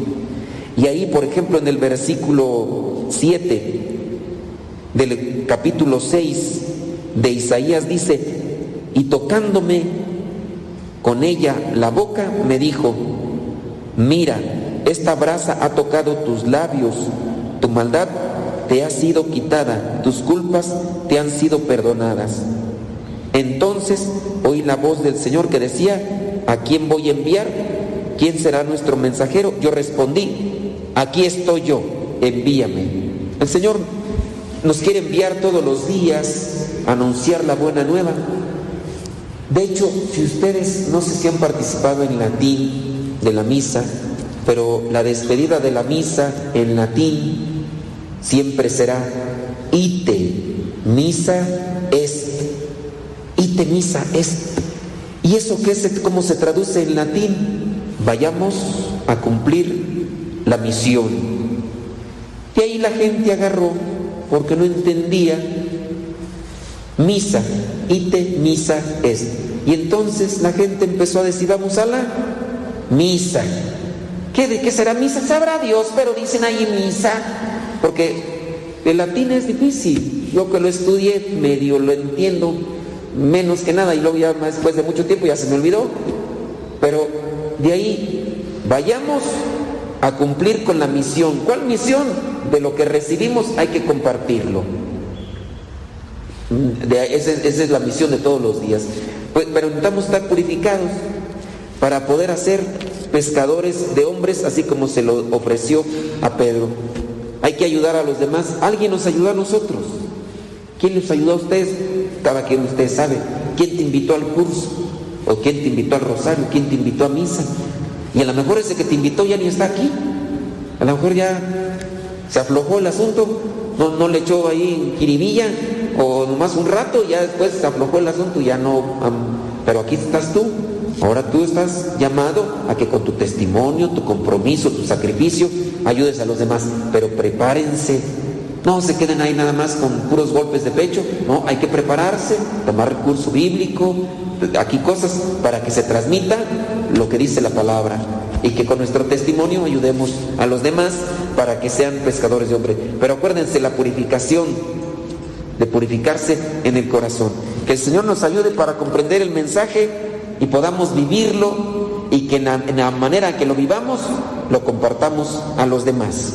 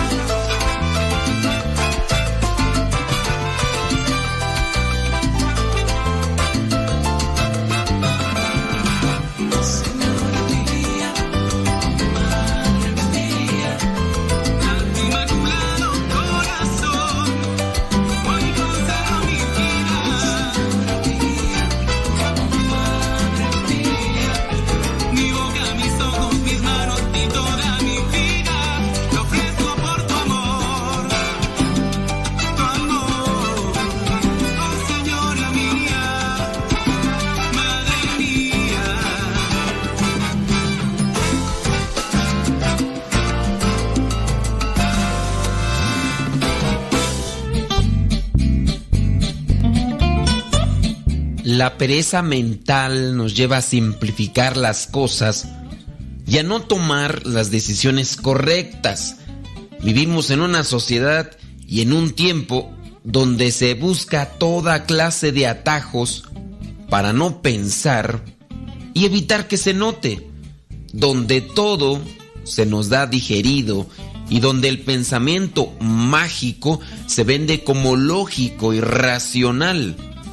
La fascinación con noticias cada vez más rápidas, con llegar antes que los demás a obtener la información, ha generado un vacío de contenido y una incapacidad para comprender lo que sucede en la propia vida y en el mundo que habitamos. A la hora de resolver problemas se recurre de modo ingenuo a toda clase de recetas mágicas que siendo persuasivas, solo a puras falacias que no conducen absolutamente a nada. Cuando nadie repara en la cantidad de afirmaciones de pensamiento mágico, incluso entre profesionales de las más diversas disciplinas, es un signo claro de la pereza mental en la que nos encontramos. Y dicho sea de paso, en esta situación del pensamiento mágico, sabemos muy bien que también dentro de la fe se lleva a cabo. Solamente queremos que compensarlo o quererlo nos llegue a aquella solución espiritual cuando no nos esforzamos ni siquiera buscando una conversión, pero queremos que con solamente pedirlo, con la fe, se adquiera, pero sin conversión. Cuando se cree que las habilidades de alguien para algo lo hacen un genio para todo lo que se proponga, o cuando un producto es bueno para todo o lo cura todo, tenemos un problema para pensar. Ahora, solamente con mirar qué tipo de comerciales están pasando en la televisión. Una mayoría de comerciales que se enfocan a querer disminuir la grasa que está de más en el cuerpo con un simple gel o con una simple pastilla o solamente con adquirir cierto tipo de aparato que se vende y que te dice que con unas cuantas veces que lo uses obtendrás los resultados que estás buscando. Ya desde ahí el pensamiento mágico está teniendo su efecto en la economía de algunos, porque tú se la crees, tú adquieres y tú le generas ganancias a esa persona que tiene que pagar mucho dinero para tener un comercial en la televisión, pero el exceso de personas que creen que con comprar ese gel que están ofreciendo van a reducir la grasa que está de más en su cuerpo, eso es provechoso para esas personas. Que alguien sea un buen director técnico de fútbol o haya sido un gran general en el ejército, no lo hacen automáticamente un gran ejemplo para poder ser exitoso en todo. Ejemplos de este tipo se encuentran a montones, incluso en cursos de capacitación empresarial. Ante cualquier situación compleja, tendemos a simplificar las cosas y buscarle una sola causa o una descripción simplista que por ello suele ser siempre reduccionista. Así todos nos volvemos de una forma psicólogos y hasta médicos, que hacemos diagnósticos de la gente sin ser profesionales de esas disciplinas. Cuando se habla de soluciones o problemas sociales o hasta económicos, incluso políticos, que generalmente son muy complejos y dependen de múltiples factores, se crea la ilusión que todo se arreglaría con una sola acción. Póngase a fijar en los discursos actuales de muchos políticos. Los anaqueles de las librerías están repletos de manuales de autoayuda que prometen la fórmula definitiva para su problema y será exitoso, incluso hasta para dirigir una empresa. Dicho también en las redes sociales, cuando encuentras promocionales donde te dicen que vas a tener muchos seguidores en las redes sociales o que vas a tener éxito con aquello que vas a ofrecer en el mundo cibernético. Y hay personas que lo están ofreciendo y no tienen muchos seguidores. La pregunta es, ¿cómo es que están prometiendo algo que ni ellos mismos han trabajado? Conferencias repletas de gente escuchando a personas que dicen que tienen éxito, que incluso se atreven a dar su testimonio como la fórmula de validez universal, parecen resolver la vida a muchas personas. Sin embargo, a los que aplicaron esa tan exitosa fórmula, nadie les pregunta cuánto les duró el éxito, ya que normalmente van detrás de una supuesta persona exitosa, después van tras otra, de una receta tras otra, de un libro tras otro. En el mundo de la nueva era, las pseudoterapias mágicas se inventan, crecen y desaparecen sin ninguna demostración de lo que prometían. Por la fascinación que despiertan, están a la vista de todos, pero en muchos de los casos son un engaño. Por eso tan peligroso creerse todo lo que dicen aquellos que prometen el éxito de la noche a la mañana, aquellos que presentan un pensamiento de éxito, de superación personal, pero una superación personal que está desvirtuada. La superación personal como tal no es algo contrario al cristianismo, hay que superarnos personalmente y la persona misma cuando vence las tentaciones se está superando para alcanzar un grado de santidad. Eso es bueno, pero lo malo es cuando se vende la superación personal como algo mágico que dará soluciones a todo tipo de problemas. Problemas en el matrimonio, problemas en el dinero, problemas en el trabajo, problemas de cualquier índole. Y si me permite también agregar algunas cosas, también esto se ve dentro de la predicación cristiana, con personas que llegan a decir que sin ningún esfuerzo, sin ningún sacrificio, sin ninguna conversión, alcanzarán aquellos bienes espirituales que tanto anhelan, aquellas necesidades materiales o físicas para su familia. En cierto sentido, también este tipo de pensamiento mágico se ha presentado en la religión y cuando la persona no ha logrado identificar bien los engaños que se presentan en lo que es un contexto meramente secular, también los llega a asociar a las cuestiones religiosas.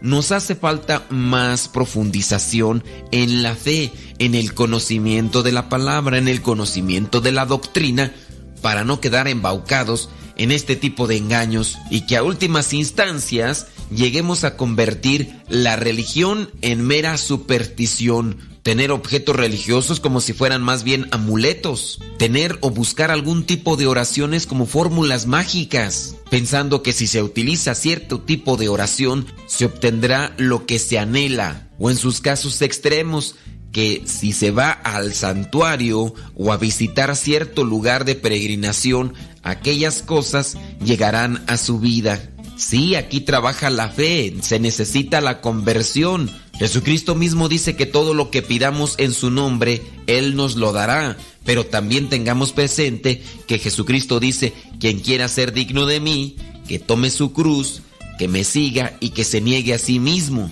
No solamente es voy a pedir las cosas en nombre de Jesús, donde están dos o tres reunidos, ahí estoy yo. No solamente basta eso, sino también viene un sacrificio, un sacrificio que nos exige a todos convertirnos y dejar aquellas cosas que nos llenan el egoísmo.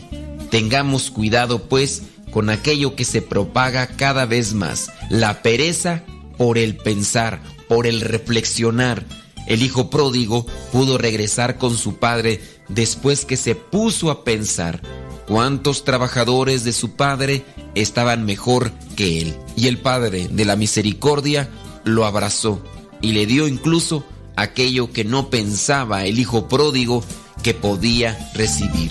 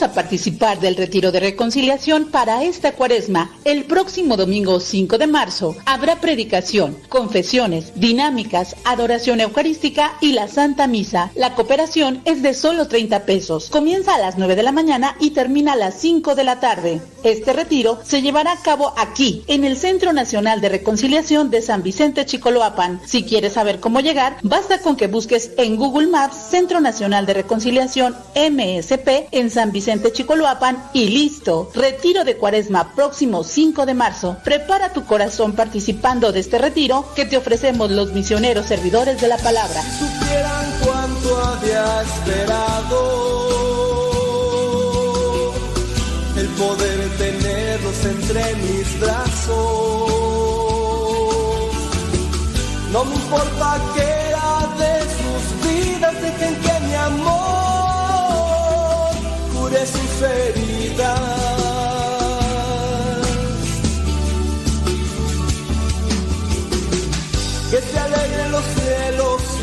La tierra,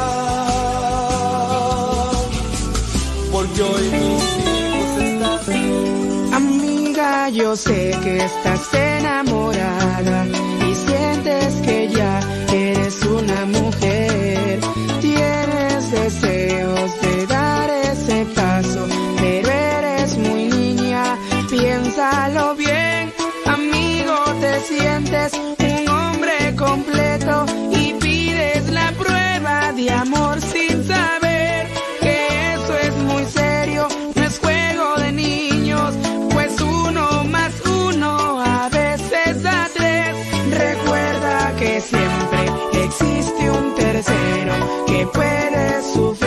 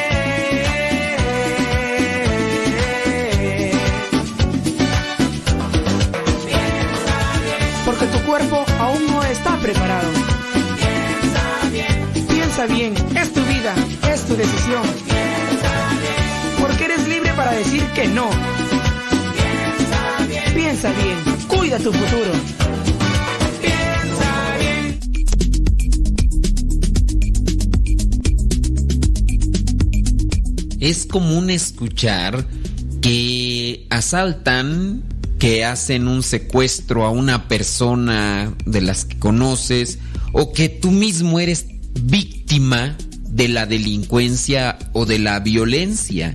La pregunta es, ¿cómo se puede parar esto? Nos ponemos a escuchar los medios noticiosos y escuchamos que los gobiernos tratan de parar esto colocando más presencia policíaca en las calles, en los lugares donde hay más conflicto, más violencia. Pero la pregunta es, ¿realmente con la presencia policíaca se podrá erradicar lo que viene afectando a la sociedad? Porque igual pueden colocar más presencia policíaca en este lugar o en aquel lugar donde están saliendo las personas afectadas.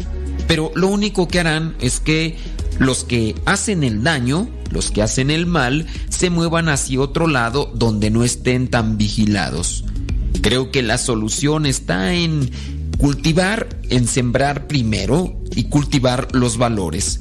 Nosotros estamos siendo afectados ya por generaciones en las cuales hay mucha familia disfuncional, muchos niños que van creciendo sin el acompañamiento de sus progenitores e incluso muchos de ellos pudiera ser que sí tengan acompañamiento de sus progenitores en su vida, pero simplemente no les comparten valores porque ellos mismos están carentes de ello. ¿Qué hay que hacer? Hay que enfocarnos más en la familia porque la familia es la célula de la sociedad. He pensado en esto. Al observar la realidad de nuestra sociedad, nos damos cuenta que somos una sociedad carente de valores morales y espirituales. Esto no solamente en México, también en otros países. Y no es necesario que tenga que visitarlos y hacer presencia en cada uno de estos lugares. Basta con sumergirme en la red donde están las noticias de los diferentes países para darme cuenta cuánto está afectando el que las familias no tengan valores. Y los valores son inculcados primeramente no en la escuela, porque a veces eso es lo que se piensa, que en la escuela te van a dar valores, ahí te dan conocimientos. Los valores no se siembran en el vecindario, los valores son inculcados en el seno de una familia. Si la sociedad está enferma, es porque la familia está enferma, está tambaleante y queremos que la escuela inculque en los hijos lo que los papás no están haciendo en casa. Pero esto no debe ser así. Lo mismo sucede también con los que mandan a sus hijos a la preparación para el catecismo, para recibir los sacramentos. Muchos papás piensan que las catequistas tienen la obligación de enseñar bien a sus hijos sobre la religión pero solamente dan guías las catequistas, quienes son los que deben de enseñar la religión e incluso mostrarles cómo se vive con religión, son los papás. Pero hablando de los valores, que son a lo que nos queremos enfocar, ¿qué son los valores? Podemos decir de los valores que son todas aquellas actitudes que nos forman como personas como hombres y mujeres en el sentido original. El hombre y la mujer fueron creados a imagen y semejanza de Dios. Entonces los valores también nos van a ayudar para formarnos como personas. A lo mejor puedas pensar, ¿y si una persona que no tiene valores entonces deja de ser persona? No deja de ser persona, pero te lo voy a poner de otra manera. Mira, si una persona va al colegio, va a la escuela y realiza las cosas que le competen, eh, podrá ser un buen estudiante.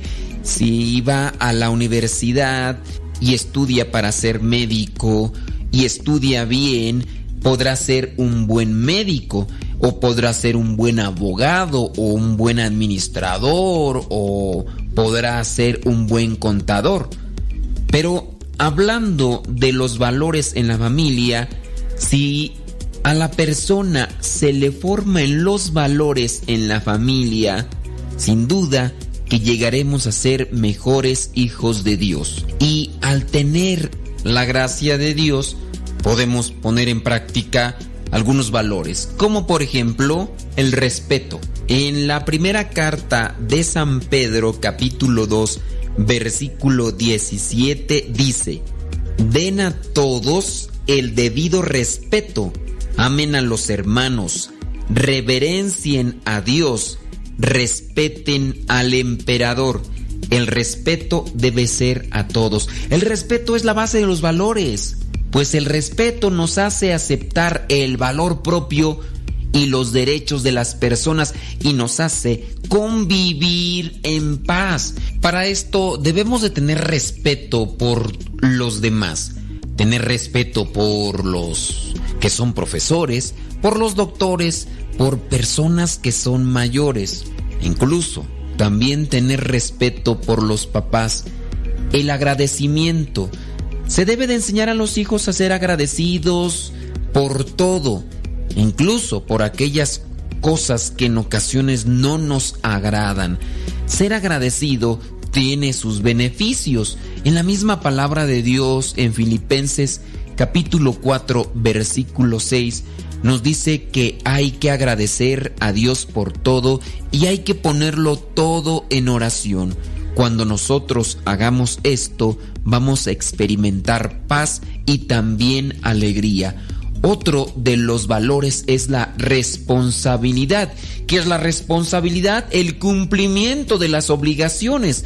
Obligación de responder ante nuestros actos. Así que si nos equivocamos, tenemos que corregir aquello en lo cual nos equivocamos. Por eso, ustedes eviten cubrir a sus hijos en las responsabilidades que ellos tienen o en las irresponsabilidades que llegaron a tener y que por lo tanto han obtenido cosas no gratas. Hablando sobre lo que es la honradez. Honradez es integridad en el obrar. Es aquella persona que es justa en su actuar y en su manera de hablar. Honradez es íntegra. Y aquí también viene lo que es el otro valor, el de la honestidad. La honestidad es un valor moral que tiene que ver con la verdad, lo puro. Un hombre y una mujer honesta tiene varias cualidades, entre ellas ser decente, decoroso, recatado y pudoroso. Un valor universal sin duda también será el amor.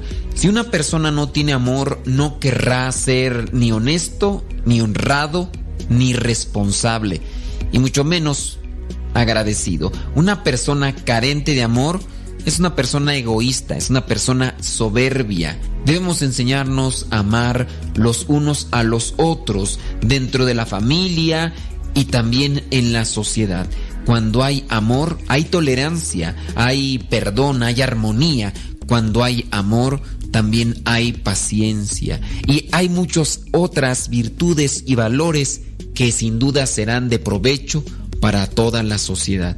Para llenarse de amor hay que estar cerca de Dios. No basta estar cerca de la iglesia, hay que estar cerca de Dios. Abrir nuestro corazón y dejar que Dios entre a nuestras vidas para que con humildad reconozcamos nuestros defectos y vayamos haciendo que disminuyan nuestros defectos y vayan subiendo de nivel nuestros valores, nuestras virtudes, todo aquello que Dios nos regala con su presencia en nuestras vidas.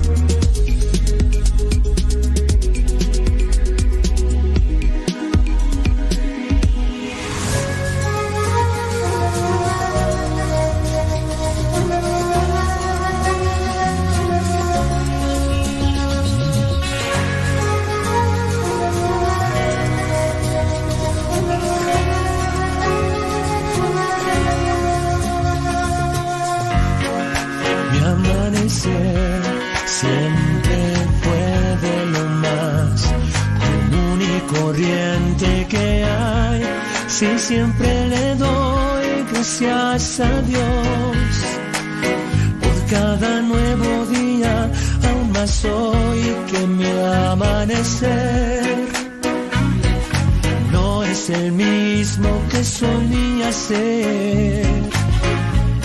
Y no es que el color de mis paredes cambió, ni la radio su programación.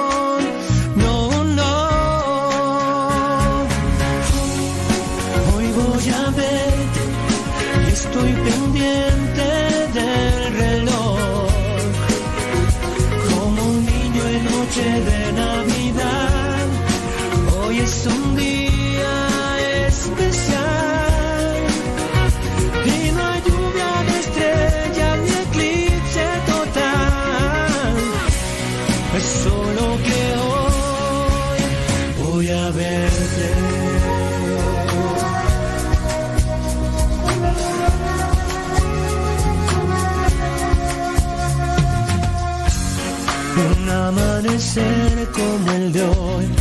Lo daba por hecho, pues todo lucía igual. Ahora la aurora ya no es nada normal. Si pensando en ti soñé y desperté, sabiendo que hoy no llamé, estoy pendiente.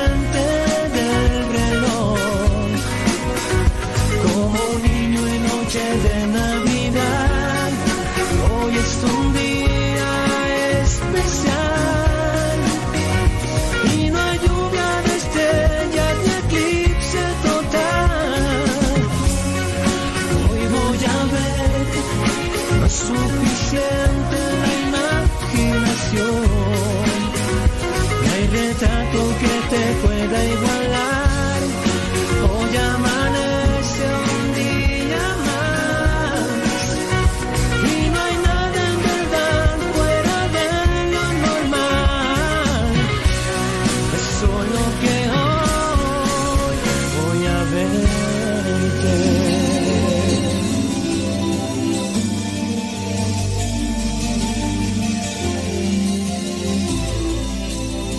Invitamos a participar del retiro de reconciliación para esta cuaresma. El próximo domingo 5 de marzo habrá predicación, confesiones, dinámicas, adoración eucarística y la Santa Misa. La cooperación es de solo 30 pesos. Comienza a las 9 de la mañana y termina a las 5 de la tarde. Este retiro se llevará a cabo aquí, en el Centro Nacional de Reconciliación de San Vicente Chicoloapan. Si quieres saber cómo llegar, basta con que busques en Google Maps Centro Nacional de Reconciliación MSP en San Vicente Chicoloapan y listo. Retiro de Cuaresma próximo 5 de marzo. Prepara tu corazón participando de este retiro que te ofrecemos los misioneros servidores de la palabra. supieran cuánto había esperado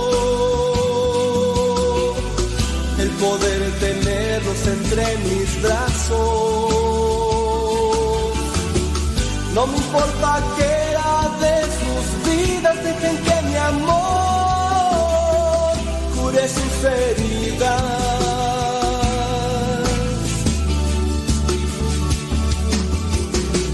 que se alegren los cielos y la tierra,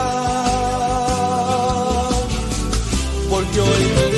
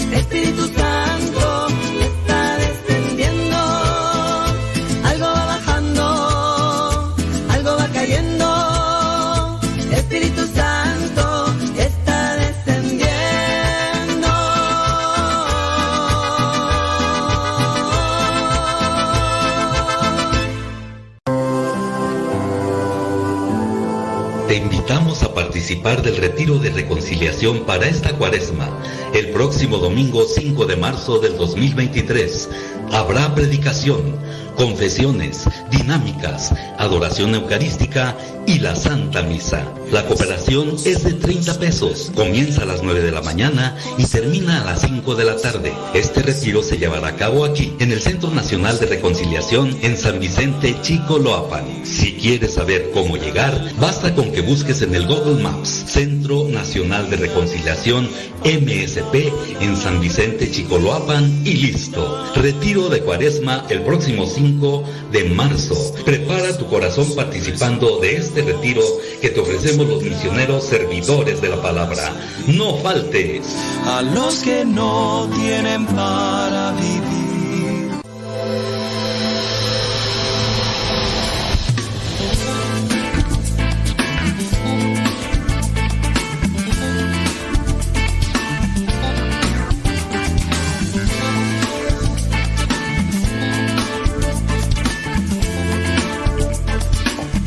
22 minutos después de la hora, este día primero de marzo. ¿Cómo les va desde...? Manden sus mensajitos a través del telegrama. Arroba cabina radio cepa. Arroba cabina radio cepa. Saludos a Ana Trejo. Dice que en este primero de marzo, primera vez que nos, es, que nos manda mensajes. Dice, tengo, ten- tengo poco tiempo de escuchar su programa. Me gusta mucho. Saludos. Dice, quiero decirle que me lo recomendó Griselda Plasencia y no le hacía caso. Pero pues, bueno, ya por fin y mire, aquí estoy. Gracias. Ana Trejo no, no nos dice dónde nos escucha. No, no, no nos dice. Pero sí, nos está escuchando por ahí. ¡Qué bueno! 23 minutos después de la hora. Tiene preguntas, tiene comentarios. Hágalos llegar. Porque vamos a tratar de responder. Ay, dice, mi internet me está. no está funcionando bien. Uy, uy. Saludos al club de las Toxics. Toxics. Ya llegó por ahí Naye. Ay, no. Dice, a mí no me manda saludos. No. y- Primero de marzo, ¿qué están haciendo? Platíquenos, cuéntenos, díganos qué transita por sus venas, qué pasotes por sus zapatotes. Vámonos con cincelazos, eh, vámonos con cincelazos también. A los que nos quieran pedir cincelazos, ya saben las vías de comunicación. Tienen que decirnos qué están haciendo, qué están haciendo. Platíquenos, cuéntenos. 24, don David Trejo, ¿qué transita por tus venas? Tienes que entregarle todo. Solo se vive una vez. Joven, joven, joven,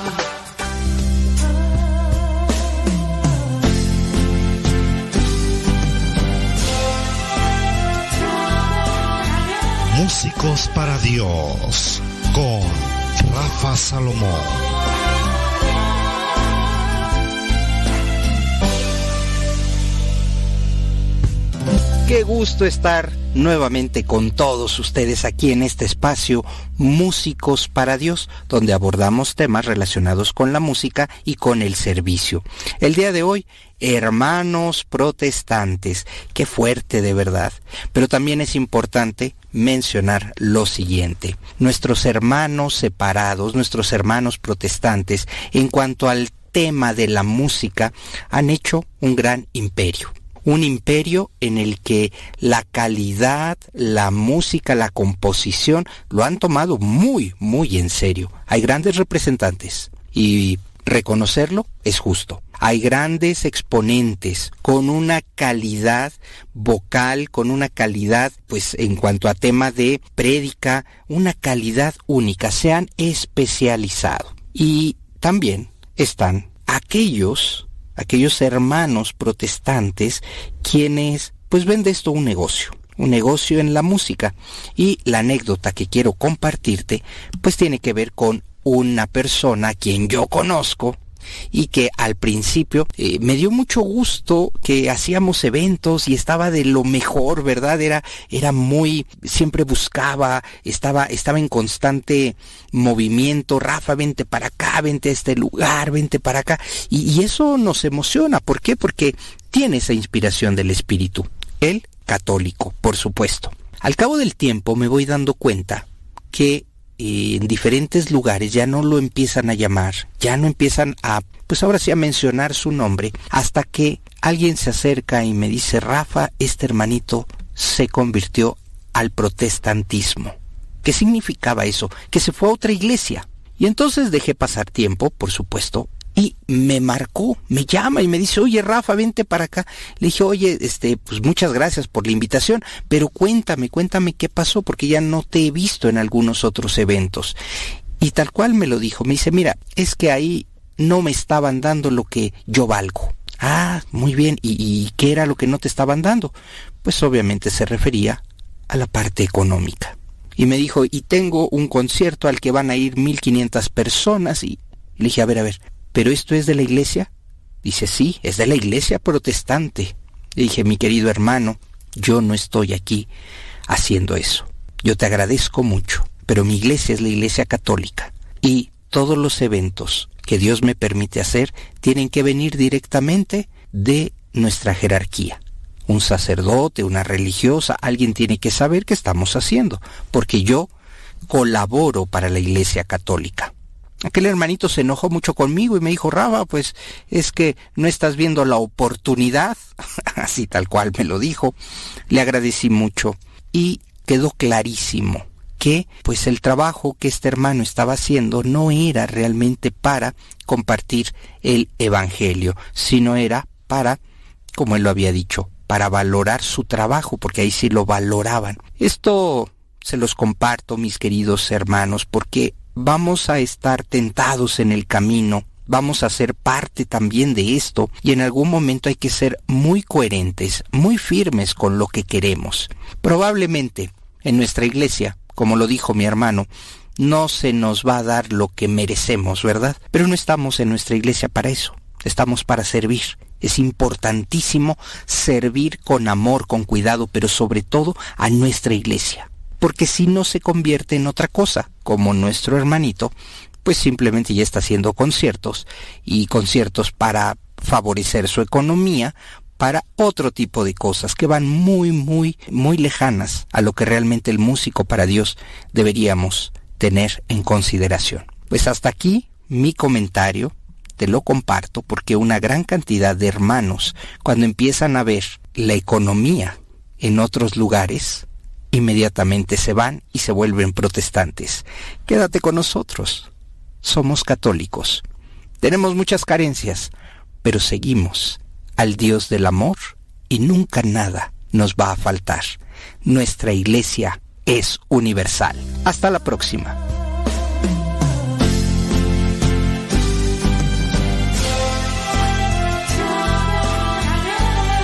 Decídete ya. Músicos para Dios.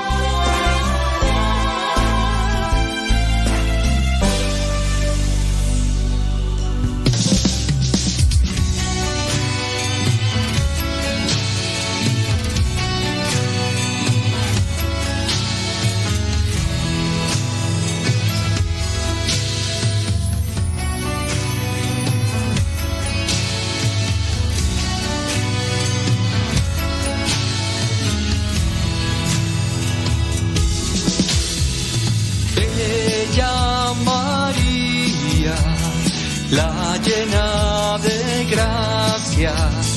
Gracias María por ser madre de Dios.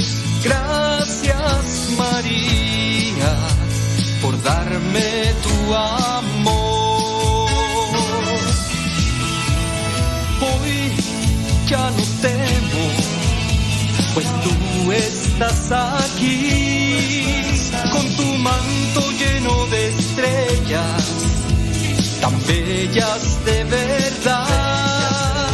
Yo bajo tu mirada, mamá, y tú mi vida guiarás. ¿Qué cosas, qué cosas, señor? Oye, estaba mirando por ahí un, pues, eh, un, haciendo un comentario. Dice, ¿qué les parece tipo de bromas a las que han llegado los jóvenes? Resulta que, pues, unos jóvenes quisieron hacer una broma pesada y ahora, pues, grabándose, ¿no? Por el video para después subirse y, y hacerse populares, no por las buenas cosas, sino por las malas cosas que hacen. Resulta que en el video que subieron los mismos jóvenes a sus redes sociales para ganar popularidad, uno de ellos entra a un templo, a una parroquia, a una capilla, donde se está llevando a cabo la misa y también el sacramento del matrimonio. Y entonces uno de los jóvenes entra, incluso va hasta en short, no va vestido propiamente para la celebración, entra eh, al templo y comienza a gritar, yo me opongo, yo me opongo. Y la gente voltea, obviamente, para ver qué está pasando, qué es, por qué están diciendo eso. Y pues se quedan extrañados, no lo conocen, es una broma, sin duda una broma de muy mal gusto, pero pues hasta esas instancias ya están llegando los jóvenes con tal de, de querer ganar popularidad, pero pues este tipo de popularidad sabemos muy bien que no es nada positiva, no es nada no es nada buena y pues así las cosas. ¿Cómo ve? Trate de ahí de hablar con sus jóvenes. Puede ser que estos jóvenes sean de aquellos que no tienen atención, que no tienen el tiempo de sus papás y por eso se comportan de esa manera. Y por eso hacen este tipo de videos para pues, para llamar la atención, eh, jóvenes con falta o ausencia de cariño y también de presencia, ausencia de la presencia de los papás y por eso pues andan buscando tener likes en las redes sociales, tener views, decir, miren, ese fue el que hizo la broma pesada aquí y allá, qué barbaridad, ¿usted qué opina? Con tu manto lleno de estrellas, tan bellas de verdad.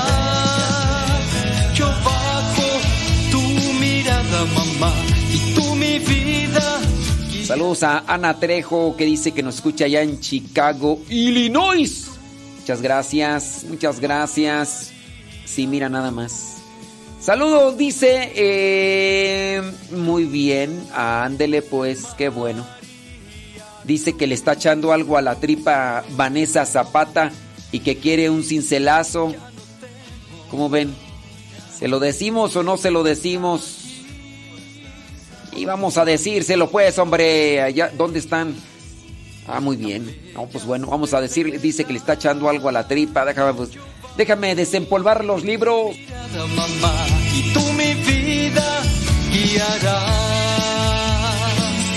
Saludos a Licha, que dice que nos empieza a escuchar allá en Florencia, Zacatecas. Gracias.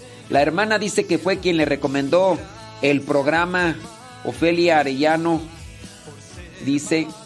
Y también a Celina, la, otra hermana, que, que dice que pues ya pura familia nos escuchan.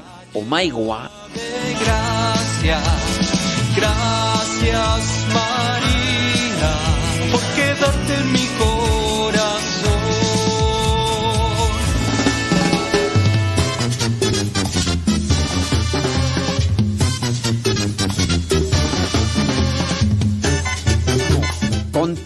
Con todo, vámonos rápidamente entonces con un cincelazo del libro número 3. Recuerden, son tres libros, tres libros pequeñitos, son libros del padre Luis Butera, padre Luis Butera, y son pensamientos cristianos. Son pensamientos cristianos. El libro número 3 tiene 1292. Dice Vanessa Zapata que quiere 777. Ándele pues, hombre, vámonos rápidamente con este. Dice, vivir en la austeridad es fortalecer el espíritu. Vivir en la austeridad es fortalecer. ¿Qué, es? ¿Qué es vivir en la austeridad? Pues no dejarse llevar por las cosas materiales.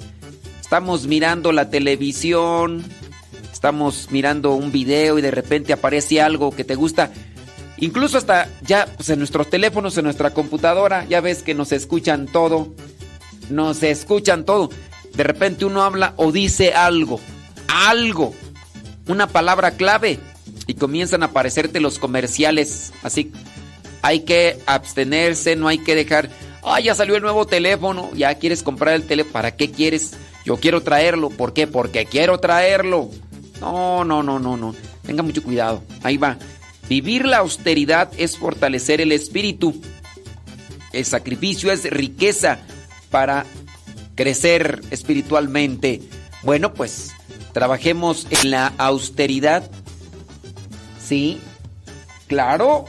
La austeridad, es- pues miren, ya la austeridad es cuando nosotros no nos apegamos tanto a los gustos. Hay cosas que están funcionando, hay cosas que sirven, hay cosas que todavía están en uso. Ah, pero es que no me gusta, pero todavía sirve, o sea, lo tienes. A veces yo incluso cuestiono a mis hermanos sacerdotes porque a veces pueden decir, ay no, ya hay que tirar a estas estolas, no me gustan. A ver, están todavía en uso. No, ya hay que quemarlas. Están, no es, ¿por qué las quieres quemar? Es que no me gustan. Cuidado. Yo nomás diría, cuidado, porque pues eso ya nos está llevando a solamente tener cosas que nos gustan. Sí, digo, en su caso también uno debe de tener decoro en su si a mí me dan un un pantalón, pongamos ejemplo, color kaki, desde lo que vendría a ser eh, mi forma de considerar las cosas, pues yo ya mejor busco un color negro, un color azul, yo, por la vocación que Dios me ha dado, por también lo que quiero anunciar a través de mi vestimenta. Ay, es que me regalaron estos zapatos que son de un color, si tú quieres, blanco llamativo. Yo diría no.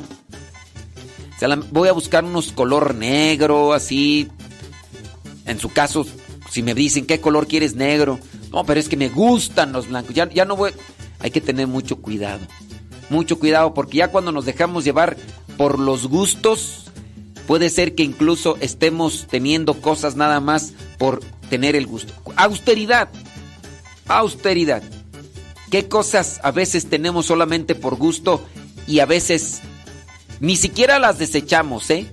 las tenemos ahí arrumbadas, tampoco las queremos dar. Eso también viene a ser que no somos austeros.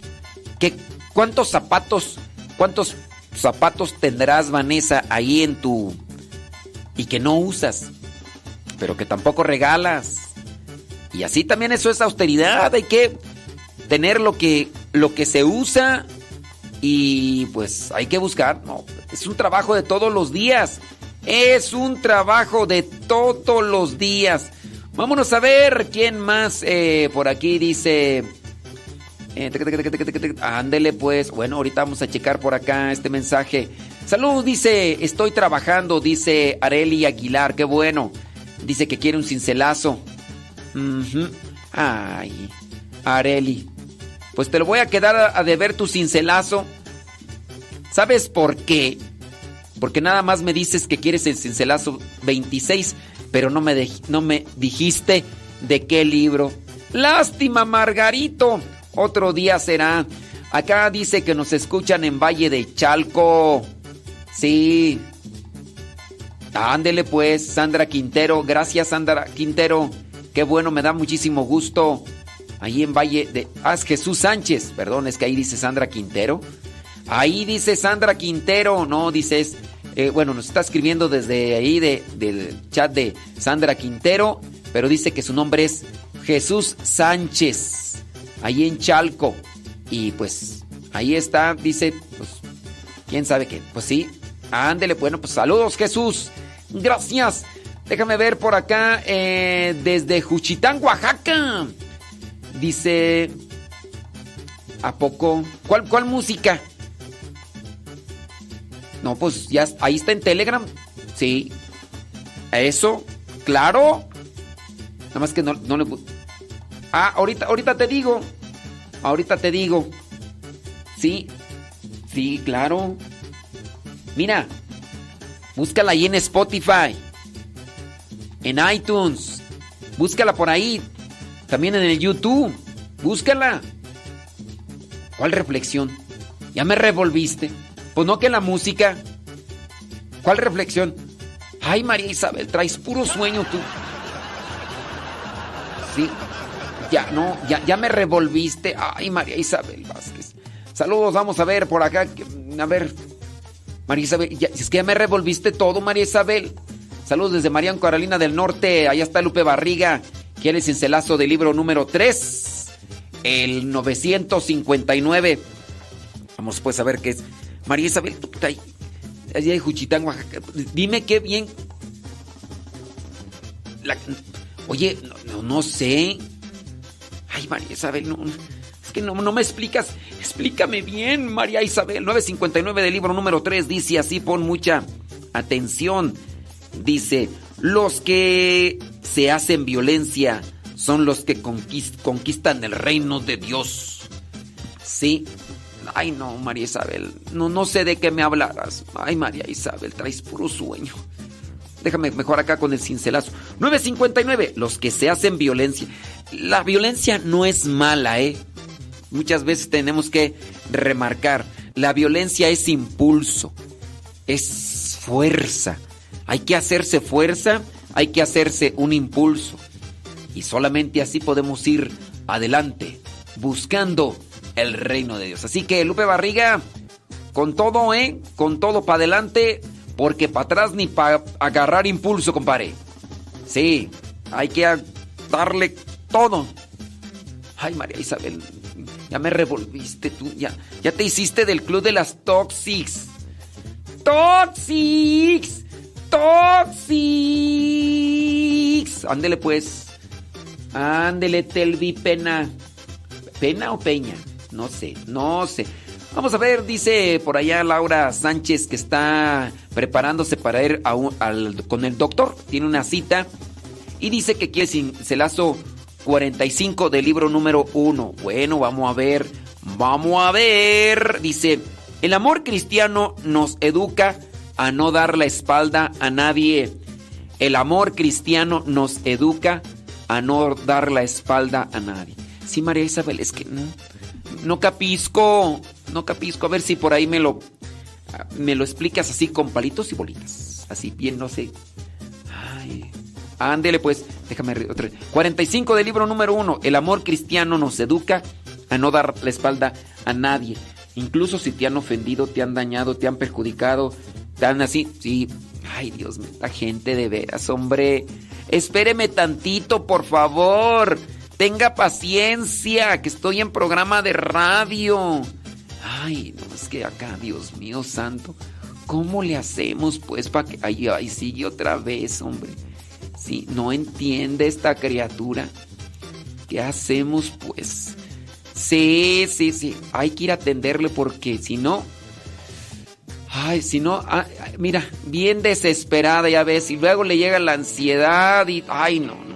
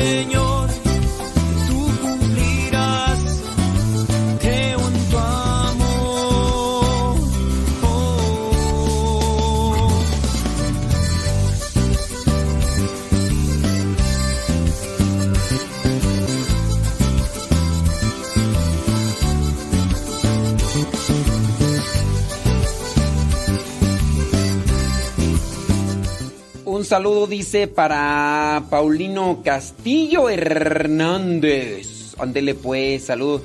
Saludos a quién más tú. Casi se nos acaba el tiempo en este. Mi, mi, mi, mi, mi, mi, miércoles. Dice. mm, Saludos, dice desde Arriman, New York. Que se están preparando para la venta en el restaurante Friday. Aunque es Wednesday, no es, no es Friday.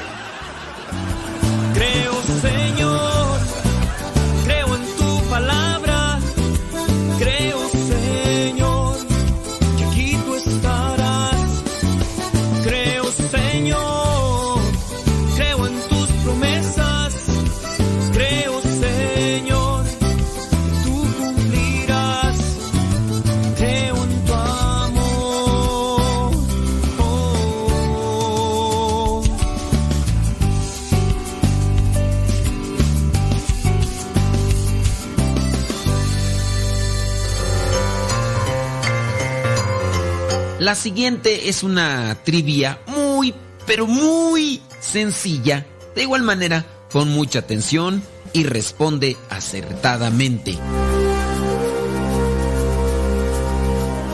La pregunta es la siguiente. ¿Cuántos hijos llegó a tener el primer profeta? Vamos a llamarle ya así para que nosotros aprendamos. El primer profeta fue Moisés, aquel que liberó al pueblo de Israel de Egipto. ¿Cuántos hijos fueron los que tuvo el profeta Moisés, el que liberó al pueblo de Israel? ¿Tuvo dos, tuvo tres o tuvo cuatro? ¿Cuántos hijos tuvo Moisés, el que liberó al pueblo de Israel? ¿Tuvo dos, tuvo tres o tuvo cuatro?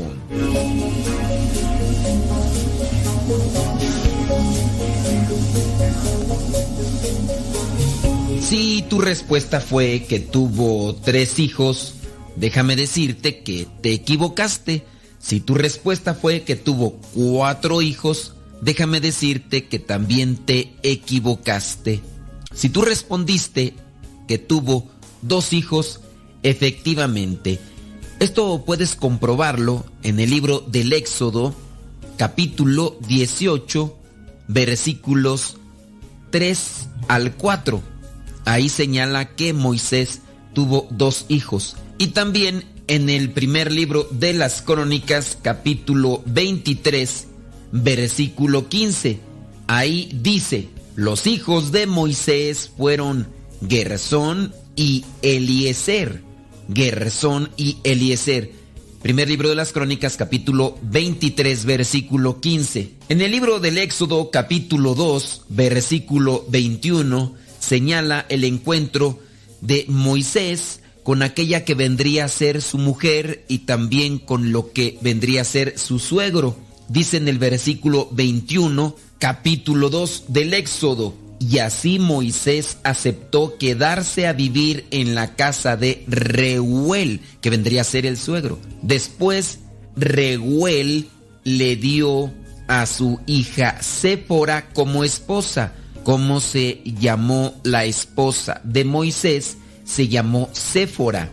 Y ella tuvo un hijo al que Moisés llamó Gersón, porque dijo, soy un extranjero en tierra extraña. Ese fue el primogénito, el primero, Gersón, y el segundo fue Eliezer. Algunos dicen que después murió Séfora y tuvo otra mujer, dicen de origen etíope, pero en realidad la escritura solamente señala que tuvo a esta esposa de forma literal, como lo señala aquí en el capítulo 2 del Éxodo, versículos 21 y 22, y en su caso señala que solamente tuvo estos dos hijos. Saquemos también una pequeña reflexión con respecto a este tema, los hijos. Sí, los hijos son una bendición, son una responsabilidad, un compromiso. Los que son padres de familia tendrán que responder a la sociedad con el cuidado de estos hijos, pero principalmente tendrán que responder a Dios. De qué manera los han cuidado, de qué manera los han tratado, de qué manera los han formado. Sí, hay personas que actúan de manera desordenada y dicen, ah, quedó embarazada, es una bendición. Y de hecho, en ocasiones así le llaman a los niños, es una bendición. Está bien, es una bendición. Hay algunas mujeres que quieren tener hijos que están casadas y no pueden quedar embarazadas por diferentes circunstancias. Pero no solamente es el procrear, también es cómo se cuida, cómo se forma, cómo se cría, qué hijos le vas a entregar al mundo, qué hijos le vas a entregar a la sociedad, porque de eso Dios te va a pedir cuentas. ¿Le has dado realmente amor? ¿Le has dado cariño, atención? Dios pedirá cuentas de cómo trataste, cuidaste a tus hijos. Ojalá y también planees esto y te esfuerces para que ellos sean felices y que cuando tengas que entregar cuentas, realmente des cuentas claras al Creador.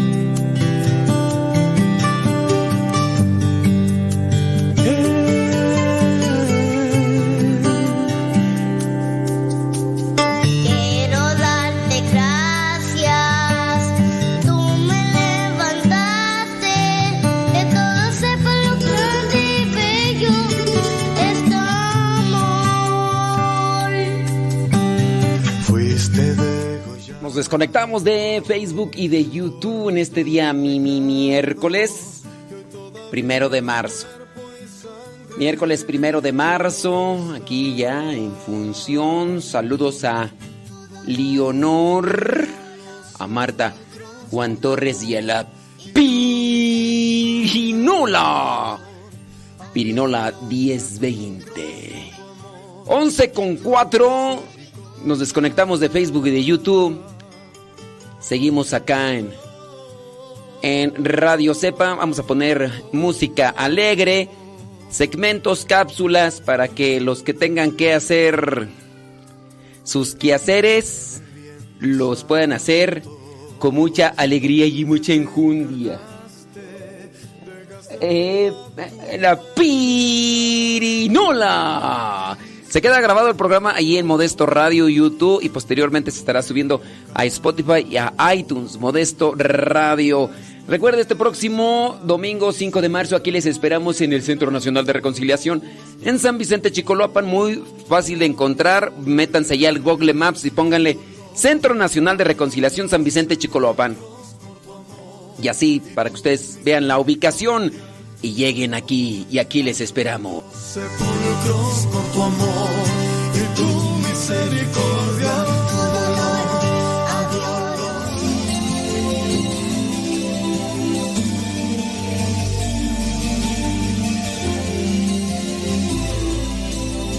Invitamos a participar del retiro de reconciliación para esta cuaresma. El próximo domingo 5 de marzo habrá predicación, confesiones, dinámicas, adoración eucarística y la Santa Misa. La cooperación es de solo 30 pesos. Comienza a las 9 de la mañana y termina a las 5 de la tarde. Este retiro se llevará a cabo aquí, en el Centro Nacional de Reconciliación de San Vicente Chicoloapan. Si quieres saber cómo llegar, basta con que busques en Google Maps Centro Nacional de Reconciliación MSP en San Vicente Chicoloapan y listo. Retiro de Cuaresma próximo 5 de marzo. Prepara tu corazón participando de este retiro que te ofrecemos los misioneros servidores de la palabra. supieran cuánto había esperado el poder tenerlos entre mis brazos.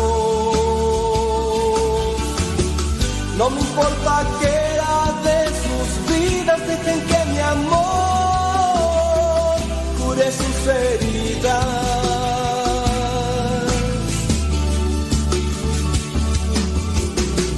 que se alegren los cielos y la tierra,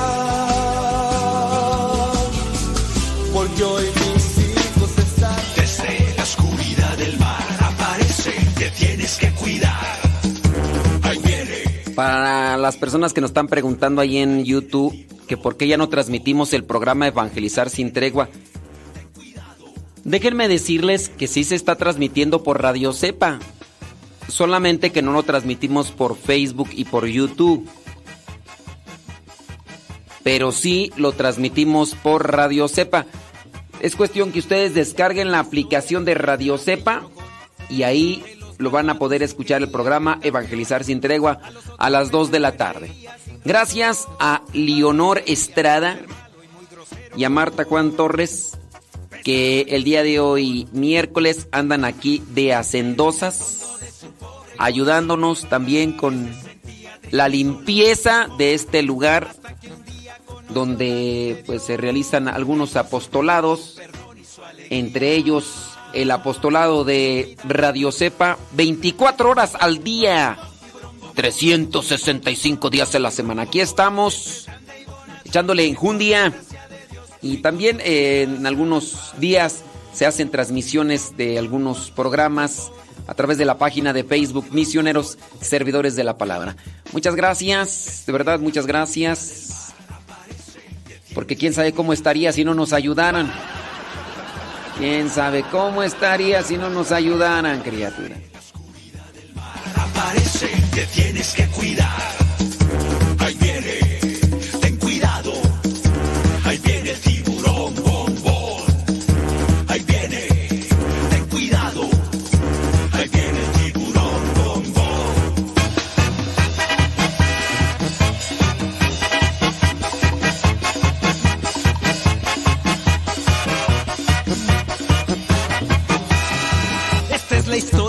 Es grande y enojón. De los malvados él quería ser campeón. A los otros Por cierto, si alguien que viva cerca aquí quiere unirse, también. Dice Marta Juan Torres que ellas no se, Marta y Leonor dicen que ellas no se enojan si vienen a ayudar. Que nada más pondrían, se pondrían de acuerdo para entrar en equipo. Sí, para entrar en equipo, ¿eh? Y si viven por aquí cerca que digan, no, quiero echarle la mano allá, la limpieza, junto con Leonor y Marta Juan Torres, pues nomás que sea el día, se ponen de acuerdo. Sí. Sí, porque también, pues bueno, cuidamos ese aspecto de que no esté solamente una mujer dentro de las instalaciones, teniendo en cuenta que, pues, eh, pudiera, ¿verdad?, malinterpretarse el asunto. Sabemos que son personas honorables, pero a veces los que pueden mirar y pueden malinterpretar y juzgar, y por eso les decimos de a dos en adelante, dos en adelante. Tienen tres, cuatro mujeres, una sola, no, porque puede prestarse a algo que no sea positivo ni constructivo, ni tanto para sus familias, ni mucho menos para la iglesia. Pero de a dos para adelante, ándele. Por si se animan a alguien de las que nos escuchan y quieren venir a echar montón, un día nomás se ponen de acuerdo con ellas y, y que nos echen la mano, porque si no, ¿cómo estaría aquí todo polvoriento? Vámonos pues, de Facebook y de YouTube. La oscuridad del mar aparece, te tienes que cuidar.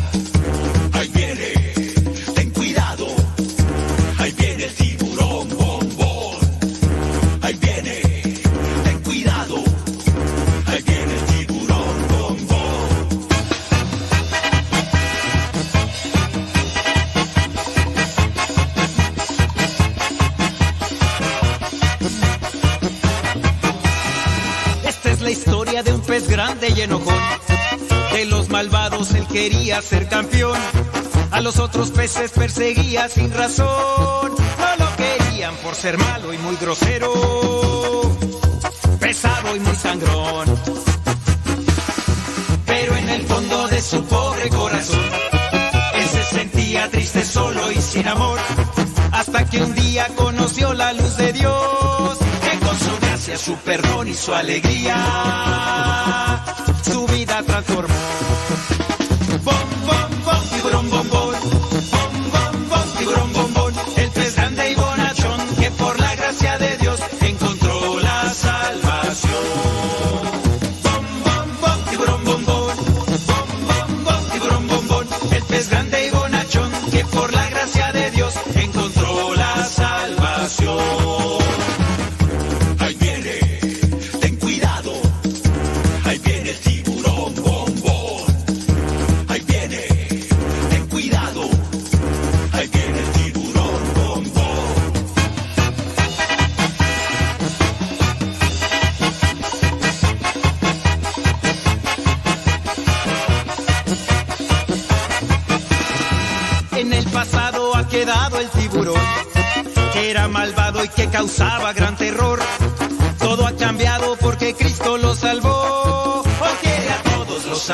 Los protege.